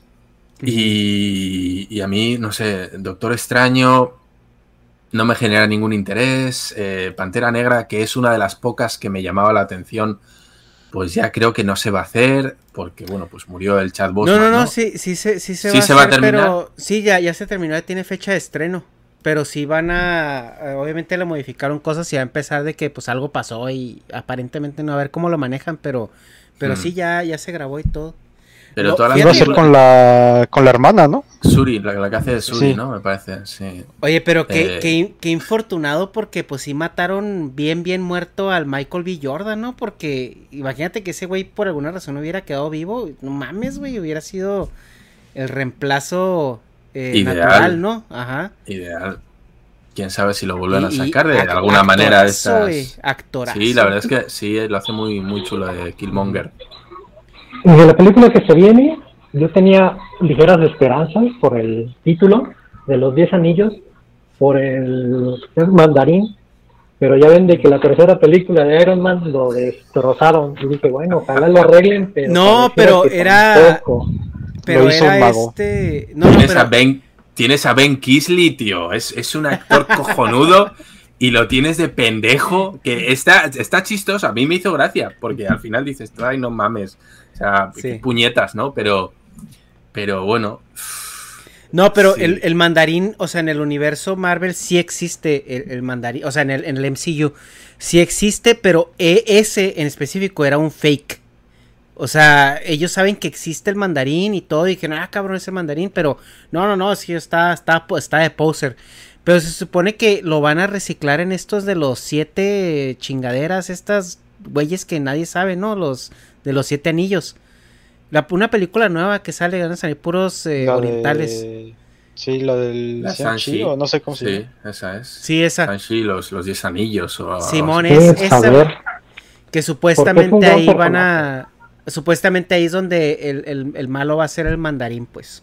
Ya Pero mi duda es, ¿qué no se supone que este Iron Man ya se retiró, no? O sea, la, Pues Iron Man ya se- pues ya, ya se murió, güey.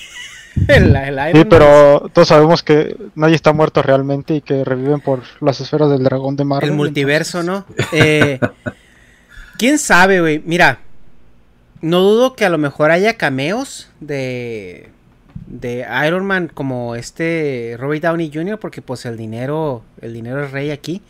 Pero pues también no, no estaría más ya eh, eh, pues la batuta, ¿no? O sea, cambiar la batuta a otra persona. Ahora, no sé cómo cambias la batuta de Iron Man. Porque pues realmente Iron Man, el traje es el 5% de lo que es Iron Man. O sea, el otro 95% es realmente pues Tony Stark, ¿no? O sea, porque pues el que los hace, él es el güey inteligente, eh, etcétera, etcétera. Entonces, eh, no sé cómo vayan a manejar eso, pero... mm, O si vayan a incluso traer un Iron Man de regreso, o sea... Uno de los rumores era que creo que el chavito que sale en Iron Man 2, que Mm. podía tomar el relevo, también podía ser la hija y convertirse en una especie de Iron Lad Mm. o Iron Heart, pero no, no sé, no sé hasta qué punto. O si no, lo que dice Miguel Ángel. Oye, reúnen las bolas de dragón, invocan a Fin Fan Fun, el dragón este culero y, y ya está. para, para, conceda- ta, pa, pa, para, pronga. El dende así. y, y ya está. Pero la verdad es que quitando y un poquito de ganas le tengo a Guardianes de la Galaxia 3. Ah, Pero quita- quitando eso, la verdad es que cero, cero interés. Ni siquiera sé las películas que van a salir, creo. O sea, pff, más allá de los Eternos, yo creo que hasta la, la siguiente temporada, que entiendo yo que ya sea cuando empiecen con X-Men, con el reboot de X-Men y con los Cuatro Fantásticos, que ya tienen las franquicias bajo su poder, y entiendo que es lo que deberían hacer a partir de ahora, porque ya te has quemado, ya has quemado las películas de los superhéroes que tenías hasta ahora. Sí. Hay, hay una, una situación, dicen que ya están pronosticando que el, el cine de superhéroe pues va en declive. Y, se ve un poco en cómo están abordando estas nuevas historias, porque las están humanizando un poco más, ¿no? Eh, ya, ya no es tanto que el driver de la, de la película ya no es tanto que si el superhéroe es chingón o no, sino como que ya es otro pedo. Por ejemplo, en el de Capitán eh, América y de, de Winter Soldier, el, el conflicto, el driver de narrativo es, es el conflicto político que hay después del, del- de que regresó la gente del blip, ¿no? Que si te pones a pensar es un conflicto político extremadamente legítimo, güey. O sea, tú duras cinco años con la mitad de la gente y de repente vuelve a aparecer de la nada la misma gente. Te causa más pedos que cuando desapareció.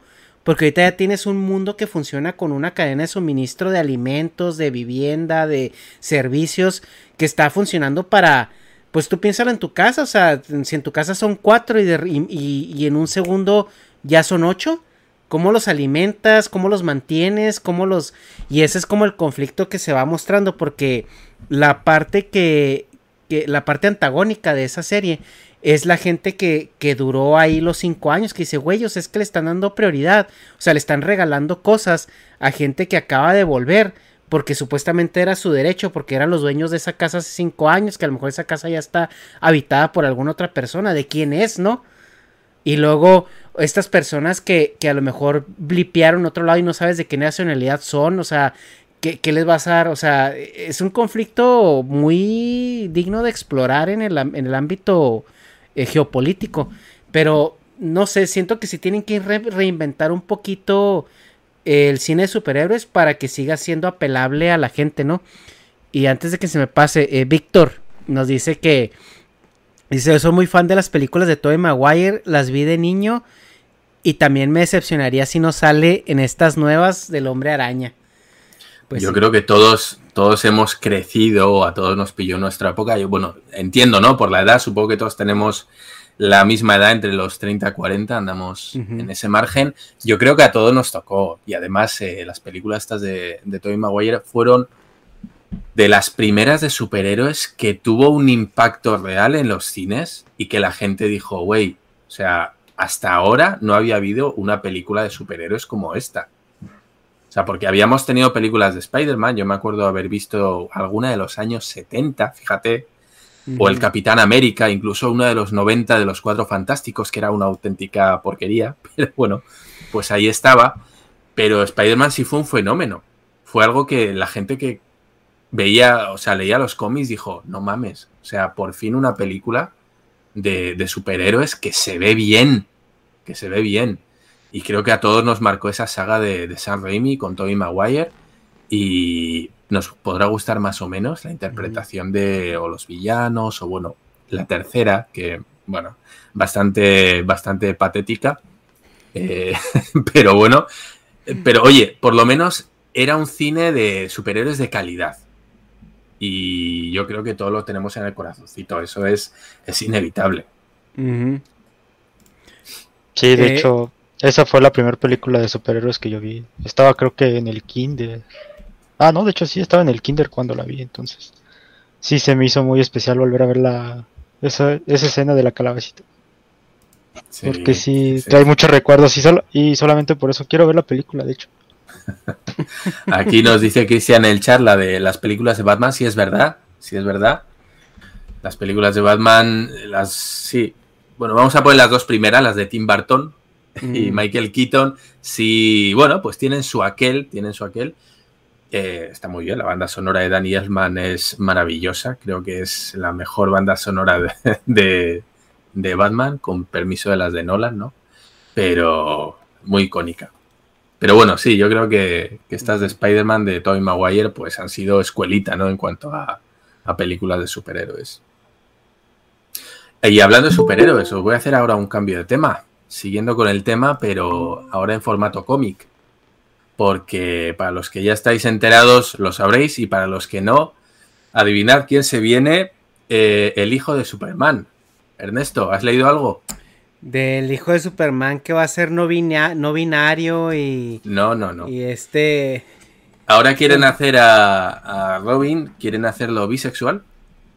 Y Ya es. al, al hijo, ah, bueno, ya. y al hijo de Superman lo quieren hacer eh, gay. ¿Qué, qué os parece, qué os parece esta deriva? A ver, empezamos con Alejandro, que es como los tengo aquí en la pantalla, a ver. Pues ya regresamos al tema que inicialmente estábamos, ¿no? Pues Ajá. eh, meter a la de a fuerzas un tema. Y pues bueno, pues como estaba diciendo Dharma, pues hay que aguantar vara, ¿no? Porque no puedes decir algo en contra, porque si no, cancelado. Y pues qué bien, ¿no? Qué bien por, para las nuevas generaciones y pues nosotros que somos de generaciones de aguantar vara, pues calladito, ¿no? Bueno, pues simplemente, ya veremos. Esto lo, lo comentaba con un compañero. Y, y bueno, pues nosotros decíamos, no estamos en contra, ni mucho menos. Decíamos, bueno, eh, a mí no me importa que hagan lo que, que hagan lo que sea. Eh, solo hay una cosa que me, que me importa y es que eh, lo más indicativo o lo más señalable que parece que tienen que decir es que es gay. Eh, ¿Y qué? ¿Y qué si lo es? ¿No? Pero que me pongas eso como el máximo, como lo importante del personaje, cuando estamos hablando del hijo de Superman, que anda que no tendrá otras cosas más señalables que eso, ¿no? Lo que te venden es esto es lo importante del personaje, esto es lo que nos tienes que comprar, ¿no? Y yo comentaba con el compañero, eh, siempre y cuando lo implementen bien, no hay ningún problema. De verdad, cuéntame lo interesante, hazme un personaje chido, con historias interesantes y que además en sus ratos libres, cuando no sea Superman, se vaya con su novio y vivan en, la casa y que hagan lo que sea. O sea, si es que a mí eso me da igual. A mí me da igual con quién se meta en la cama, pero házmelo interesante. Pero ya mm, el primer tufo a, a, que no, tal vez no sea muy bueno, es que te lo venden así. No me vendas, es gay. No, ponlo, ponlo gay en los cómics, a mí no me importa. Pero ya que me lo quieras vender como esto es lo importante del personaje, mmm, ya me, me da reticencias. Sí, bueno, no sé que, si. Dime, dime. Lo que dices. Que pues sí, pues que si te lo están vendiendo así, te digo que pareciera que a las fuerzas quieren meter el tema, ¿no? Los cómics y y nosotros que nos apasionan los cómics, lo importante es la historia del personaje. Sí, justo. No nos va a importar su Sí, orientación y, sexual. y- y hay sino que recordar, historia. Hay que recordar que, bueno, o sea, eh, son personajes con los que puedes jugar mucho, ¿no? O sea, porque el hijo de Superman, pues, o sea, cada interpretación es diferente. Los Robins, hemos tenido infinidad de Robins. También vimos el Robin de, de este, de, de Frank Miller, que era una mujer rubia. Entonces, no es la primera vez que hacen, que hacen, eh, eh, experimentan con estos personajes, por así decirlo, secundarios. Pero a tu punto es, o sea, que te los, que, que lo interesante del personaje es que sea bisexual o homosexual. Ahí es donde, pues no te la compro, güey. O sea, ok, que sea parte de su personalidad. Por ejemplo, como el, el Superman negro que va a salir, güey. El de la Tierra, no me acuerdo cuál. Donde hay un Superman Creo negro. que es la Tierra 3. Ajá, de la Tierra 3, que dices tú, oh, ok, bueno, o sea, está bien un Superman de color, pero, o sea, que, que lo interesante no sea que sea de color nada más, güey, o sea, pues, véndeme una historia interesante y que, y que en ese, en ese lugar es just happen que, pues, el vato fue negro y ya, ¿no? O sea, y, y- y que sea parte nomás de una característica, pero que no sea como el principal atributo, pero... De hecho, es, A ver. es el Michael B. Jordan, ¿no? Creo que sí dijeron que iba a ser Michael el B. Jordan. de Killmonger, sí, sí, con Ajá. lo cual estupendo, un buen actor, Sí. está en forma, un tipo guapo, un tipo Sí. grande, cachas, genial. Pon- Pues, ponle una historia interesante, güey. Ponle una historia Claro, interesante y yo me la, me, la, me la como con patatas, ¿eh? ahí tenemos personajes gays de los cómics como Apollo y Midnighter y no hay ningún problema. De los de Planetary, creo que era. Sí, ¿no? No, No recuerdo. no recuerdo. Ahí, Tú, ¿cómo tú eres más, Bueno, más que yo. Sí. Pero, y no pasa, no pasa nada. O sea, de verdad, eh, le dan ellos más importancia que nosotros. O sea, se creen que vamos a estar, o yo entiendo que creen que vamos a estar tan a la contra de que eso sea así. No, o sea, hemos tenido en la historia de los cómics personajes gays y nunca nadie ha dejado de comprar o nadie ha intentado cancelar a un personaje o una colección porque no, es que el personaje es homosexual. Bueno, ¿y qué? Las historias están chidas, el cómic está bien, el superhéroe mola, pues ya está, pues adelante. Y ya está. Pero bueno, eh, nos toca y ya está. Era simplemente para traerlo a palestra, Sí. por si uno no, no lo sabía y quería echar un ojo a las noticias, pues ahí lo tenéis. Pero a ver, Luis Daniel, que acaba de llegar y está muy calladito. ¿Qué onda? ¿Qué onda? Este, pues creo que estoy bastante de acuerdo con lo que está diciendo Dharma. Se me vino a la mente un personaje que, bueno, no se construyó, creo que concebido como tal así, pero Dumbledore en Harry Potter, eh, que posteriormente la, la escritora, ¿no? J.K. Rowling dijo, ah, bueno, pues este personaje es gay y realmente nadie lo tomó mal porque es un personaje que está bien construido, sabes que es un personaje poderoso y su, su trama no gira en, en torno a eso realmente. Entonces, siempre y cuando le aporte algo, pues no hay ningún problema, ¿no? Mientras no sea el platillo principal de es heterosexual o es homosexual, pues creo que a nadie, a nadie le importa, ¿no? Realmente.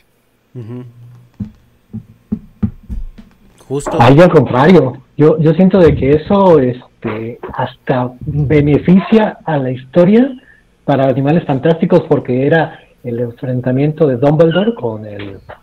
Ay, se fue el nombre del otro Ah, personaje. Grindelwald. Grindel, ese güey. Sí, Porque- lo, lo enriquece. porque Ajá, porque se veía que le tenía este amor, ¿no? Y entonces tú estabas así de, no, pues, ¿qué va a pasar aquí? Y eso pues te digo. o sea, Sí, o- hay dos opciones, o se agarran a vergazos o se agarran a vergazos. Una de las dos. Ya, ya te van a cancelar por ese comentario. Ya te van a cancelar por ese comentario, Ernesto. Ya valió pito el canal. Ya, ya se lo van a banear. Mañana te cae un strike. Es que yo, yo nomás vi dos opciones ahí, güey. Una de las dos, no sé cuál. Pero bueno, sí, efectivamente. Y en las películas además está muy bien tratado. Creo que es en la segunda en la que le da una especie de. de- no sé si es un colgantito o algo, ¿no? Como que le da algo de valor sentimental y está muy bien. Y como dice Alex, eh, le añade una, un giro al- a los personajes y a la historia Ajá. que puede ser muy interesante.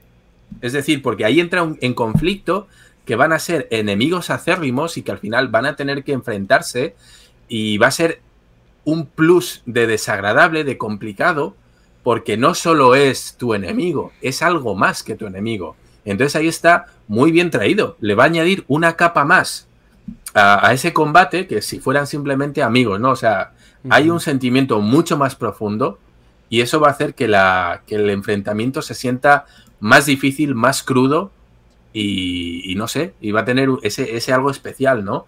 Con lo cual, fíjate que en este punto incluso eh, es algo beneficioso o desde luego algo de lo que se puede sacar partido.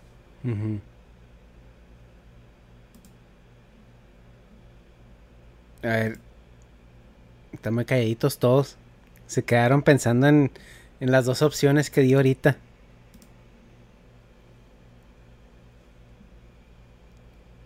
No queremos ser cancelados. Sí, es que a mí estamos borrando todo ya de una vez. Nadie quiere ser funado ya. ahí está preguntando, uh". está preguntando. Estoy borrando mi Twitter ahorita mismo y mi canal. Es que, ay, güey, es que ese era un chiste muy, muy, muy fino. No sé si lo entendí. Ay, no, ni tan fino, ¿eh? Más bien grueso, cabrón. no, pues, como dijeron, no, venoso, un chiste venoso. Ay, no, no, no, no, no.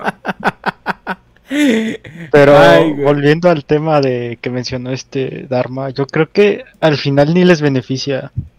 Porque cuántas veces no ha salido eso de que tal personaje se vuelve gay nada más por serlo, ¿no? Mm. Y al final el cómic lo cancelan como al tercer número porque nadie lo compró. O sea, como que tratan de abordar un... ¿Cómo decirlo? Un mercado que no compra cómics. O sea, que nada más está buscando como algo sensacionalista para ver y luego nada más le da scroll y dice, ah, bueno, y le sigue. Yo creo que está pasando eso. Mm.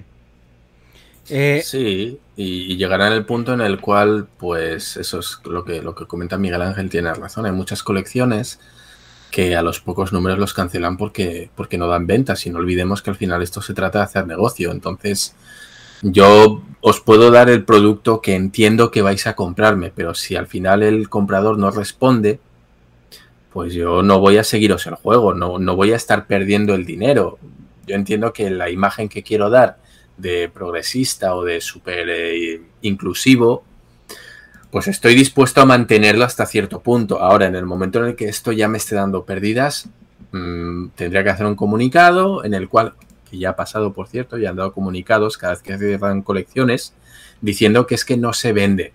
Como diciendo, oye, que no lo quitamos porque, porque es inclusivo o porque es gay. No, no, lo quitamos porque es que al final no se vende. Y estamos en un mercado en el que lo que no se vende se quita. Así de sencillo.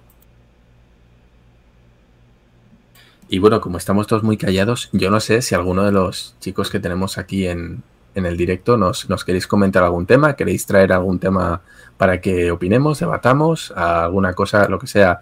Eh, Luis, Alex o Miguel Ángel, pues tenéis los micros abiertos.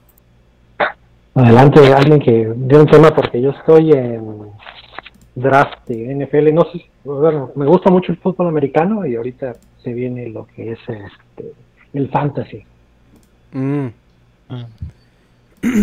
El este, fíjate que yo eso no, no le he entrado mucho. Sí me gusta el fútbol americano, eh, pero no le entro a los fantasies y, y, y, todo ese rollo como que necesitas tener una liga y estar con gente y, así como que, ah, qué hueva. Pero en lo que es el fútbol americano sí, sí me gusta. Yo le voy a los Broncos de Denver. Uy, pues lo siento, ¿eh? Pues qué lástima. Yo sé, estamos en stand-by, mira. Desde que se fue Manning estamos en stand-by, pero... Eh, el, aquí están preguntando en el chat que si ya vimos las de Evangelion, la película nueva y todo esto. Se viene un podcast de Evangelion, pero nosotros creo que vamos a ir de, de invitados este para... Creo que va a ser con Migala con los Migalácticos. Ahí va a haber un podcast de, creo que bastante largo, así con el sello característico de Migala, de, de, de Evangelion, ¿no? Entonces esténse pendientes. Y ahorita Evangelion, ¿tú sí lo has visto, Dharma? La serie original. Yo no he visto. Yo no he visto. Aquí me vais a colgar de los huevos. Tengo los cómics en casa, fíjate. Ajá. Eh, no los he leído, yo no los compré. Y no he visto nada de la serie. Esto, los que sigáis a Kira, seguramente ya sabéis que es una de sus series favoritas. Le encanta, le encanta Evangelion y le encantan los mechas y todo ese rollo. Yo no puedo. Yo esto ya, ya lo comenté. A mí los personajes como el Shinji me pueden. Eso es superior a mí, no puedo. Eh, tengo, tengo algo dentro que los desprecia. Los desprecia profundamente. Me, me cargan muchísimo. No los soporto, no los quiero ni ver me sobran, me sobran. Entiendo que pueda haber un personaje así en todas las series, yo lo entiendo. Pero que sea el personaje principal, me toca las bolas. Es imposible. Entonces, yo creo que es algo que no. que a día de hoy no voy a ser capaz de soportar. Voy a estar viendo eh, Evangelion, que además no es muy largo, eran 20 y algo, 20 y pico capítulos. Sí. Sí, son Em, 20 y pico. Creo que 26 me pondré, me pondré a mirarlo y en el capítulo en el que vea al Shinji llorando en una esquina, em, ese va a ser eh, ya el, el máximo, el, umbral que, que voy a ver en la serie. O sea, sé que lo voy a quitar. Porque me va a entrar aquí como un, un malestar ahí de me, lo quiero, lo quiero agarrar del cuello y hacer como Bart Simpson. Así, ¿no? De, de- pendejo. Eva-. Eva- Evangelion es, es, un, es, es un anime que se merece por sí solo un podcast, güey, porque sí, hay muchas cosas que analizar. Yo digo que es una proyección del, del autor en sus pedos de depresión y todo que traía en ese entonces. Hay muchas cosas, ¿no? Evangelion sí es un parteaguas en la industria del anime en, en Japón. Pero también siento yo que, que mamamos mucho, güey. Sí, sí le, le hacemos muchísimo a la mamada en el, en el, en el caso de que a lo mejor el autor quería nomás contar una historia de mecas con, con ciertos ahí este trasfondos medio fumadones y la gente se, se, se clava demasiado, güey, y ya de repente sacan interpretaciones que, que el autor dice, "Pues no, güey, nomás era un robot con un cabrón que más o menos me representaba, ¿no? O sea, no es tanto de que quiero explicar el psicoanálisis freudiano y que los Evas representan a la mamá y, el, y las cápsulas es como un pene que las penetra porque así decía Freud que, que, nos, que, Uf, que tenemos ese pedo y que no sé qué. Ah, ah, Creo pues que sí, le entró un, un tema metafísico, le metieron como que mucha, mucha Sí, caña, ¿no? sí, y sí, creo sí. que esa es, esa es una de las cosas también que me, que me, que me chirría mucho porque me recuerda a estas obras de arte en los que ves una, una mierda, ¿no? De, de lo que sea, de escultura, cuadro, me da igual, y la gente empieza como que a sacarle la vuelta, ¿no? No, pero es que esto significa no sé qué, porque si te fijas bien, las moscas que tiene esas en la mierda no es porque sea basura, no, no es porque la hayan Ah. cagado, es porque simboliza el, Sí, sí, no sé, y, Ajá. y dije yo, güey, o sea, ¿por qué? ¿Por qué? Es una puta serie. si el mismo autor te está diciendo que no tenía ninguna pretensión con eso y que no, no tiene más significado que el que ves en pantalla, Ujú, ¿por qué la gente le empieza a buscar vueltas? No lo sé, que a lo mejor lo tiene, porque hay veces en los que tú haces algo y de repente pues tiene un significado que tú mismo no esperabas, ¿no? Pero, no sé, em, se me hace algo tan absurdo, también tengo que decir, no lo he visto, lo estoy prejuzgando, eh, no es justo por mi parte y Eh, ya desde, desde ya adelanto que en ese podcast sobre, sobre Evangelion yo no voy a estar porque no pienso verme ni la serie ni las películas. Creo que Así os lo vais a comer solitos vosotros. Yo ahí ni voy a No, estar, pero mira, espera. si tiene chance de verla, vela, es buena. No es mala. Y, y Shinji tiene como dos breakdowns. Uno como que al principio porque pues trae pedos ahí personales. Es como un Naruto pero, pero menos infantilizado. Eh, pero fuera de ahí está buena la serie. O sea, está padre. Eh, y, está muy ligera. Como son 26 capítulos, es ligera. Pero, este, a ver si como dicen, Dharma, súbete al maldito Eva. Eh, súbete al Eva. O si no, o si no, Negas lo tendrá que hacer. Negas ahorita todo crudo ahí, ¿no? Si no lo haces, entonces Negas lo tendrá que hacer. Un comentario de Negas Y pues aquí. vamos terminando este, es- este, esta sesión, chavos. Ahorita en cinco minutos está la premier de por fin el tercer libro de, de Batman que veníamos leyendo en el S Club. Acabando este directo a la... Bueno, yo, en, yo aquí tengo las 11.55 am. No sé qué hora sea ya en donde están ustedes. Pero en cinco minutos empieza ese, ese episodio. Entonces espero eh, pues también les guste, ¿no? Y nos digan qué, qué les parece. Pero eh, ahí está ya, ya por fin.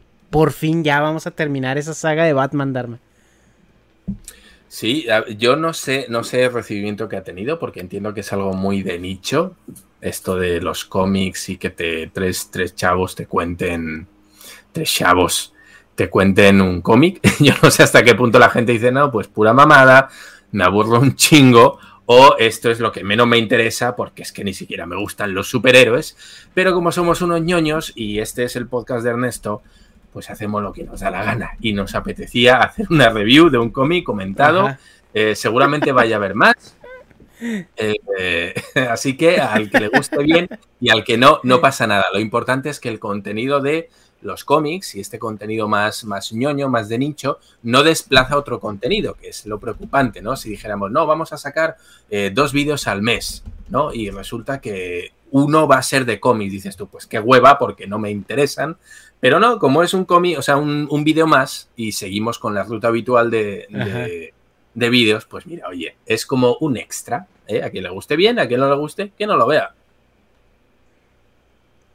Pues sí. Así de sí huevos. me gustó. Por cierto, ya después, chútense este, mire, después de que terminen el de Batman. Mira, ese Ah, es el ok, puto mejor cómic de Star Wars. Mira, ya, Imperio ya, ya, Oscuro. se, ya se prendió Dharma, ¿eh? Ya. Es, ese, eso es lo que debería haber sido la continuación. Eso es lo que debería haber sido la continuación. Yo tengo dos ediciones, una de Dark Horse, de hace, te puedo decir, 20 años, que ya está de esta que abres, suena y se caen las hojas, la tengo así. Y otra, una edición, no sé si era Norma aquí en España, eh, puedo estar equivocándome. Eh, me lo compré hace no mucho.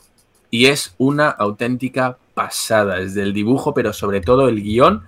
Y ojo, cuidado, porque también hay cosas del emperador, a pesar de que ya vimos que en, en la última película, El Retorno del Jedi, del Jedi, aquí, para nosotros. Del- del Jedi, em, el retorno del el Jedi. Jedi. El retorno del Jedi. em, se lo lanzan y se muere, ¿no? Pero hay sorpresas, hay sorpresas con Boba Fett, que a todos nos gusta ese personaje. Eh, entonces, por favor, Alex tiene toda la razón del mundo. Eh, ahí es un cómic que si te gusta Star Wars, sí o sí lo tienes que leer. Por cierto, hay novela también, está basado en una novela. Así que echarle un ojito. Hay que estar ahí pendientes de ese. Eh, pero sí, eh, de hecho, eh, eso les pedimos también a los miembros de los patrones que nos manden sus sugerencias para ver con cuál cómic podemos seguir. Ya tenemos el siguiente escogido porque tenemos un invitado especial para, para ese cómic. No, les, no se los voy a espolear aquí, pero véanse Watchmen. Véanse o léanse Watchmen. Porque tiene que ver. No es propiamente Watchmen, pero véanlo, porque tiene, tiene que ver. Y para que lo vean y les entren más ganas, yo tengo que decir que yo no soy fan de Watchmen. Uh, aquí ya, aquí ya me van a tirar piedras Ya, ya, ya nos desconectamos del directo, bye. Ya no voy a decir más, no voy a decir más, pero yo no mamo el cómic de Watchmen, lo siento, no.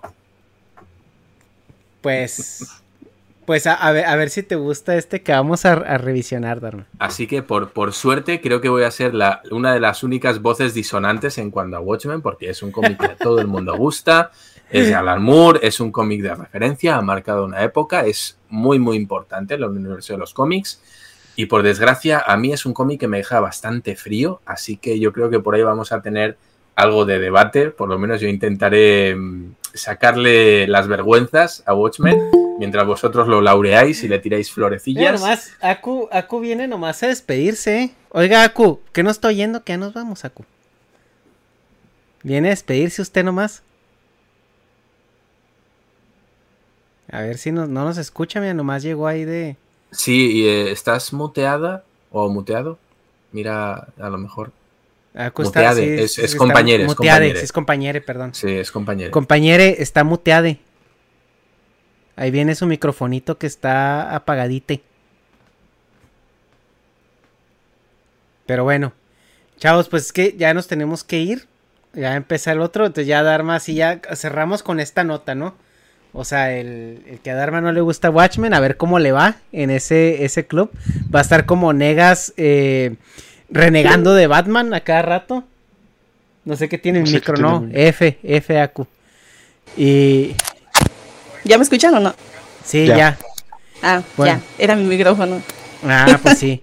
Bueno, pues Aku aquí es como la, la, la gerenta del canal, es la gerenta, es la cadenera, gerenta cadenera del canal, porque es la que imparte justicia y banea gente. A los trochos. Para los trochos, pues qué, qué bueno que te diste una vuelta, Aku. Ya, que Sí, sepas saludar. perdón. Sí, perdón por llegar tarde, pero es que me levanté hace una hora, entonces en lo que me...